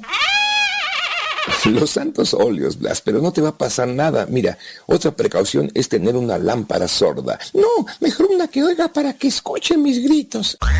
Así se llaman las lámparas portátiles. Ah, y también un radio de pilas. No inventes. ¿Quién va a querer escuchar música en medio de un huracán? No, Blas, el radio de pilas es para seguir escuchando los avisos de las autoridades en caso de que haya una falla eléctrica. Hay que tener agua almacenada. ¿Más agua? Con la del huracán es suficiente, ¿no? Me refiero a agua embotellada y alimentos que no se echen a perder, como por ejemplo unas latas o qué te parece, unas ricas zanahorias. Uy, las zanahorias no duran nada. ¿Cómo que no? En verdad, ayer compré tres kilos de zanahorias y no me duraron ni diez minutos. Ay, Blas, no puede ser. Mejor nos escuchamos en las próximas Palabras Mágicas.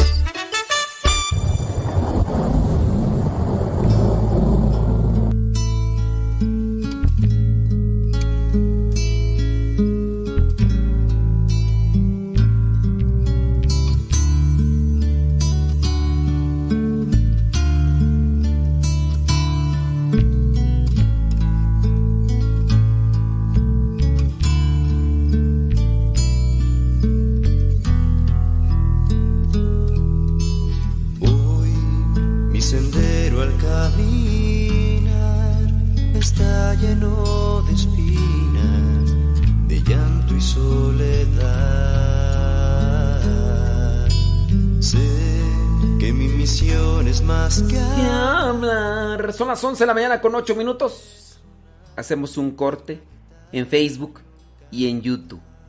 Muchísimas gracias por habernos acompañado en este programa del que madruga. En un ratito más regresamos con el programa de todo un poco. Pásele a Radio Sepa si no nos ha escuchado en la radio. Vamos a poner música que no podemos poner mientras estamos mientras estamos acá en Facebook y en YouTube. Así que pásele, pásele, pásele.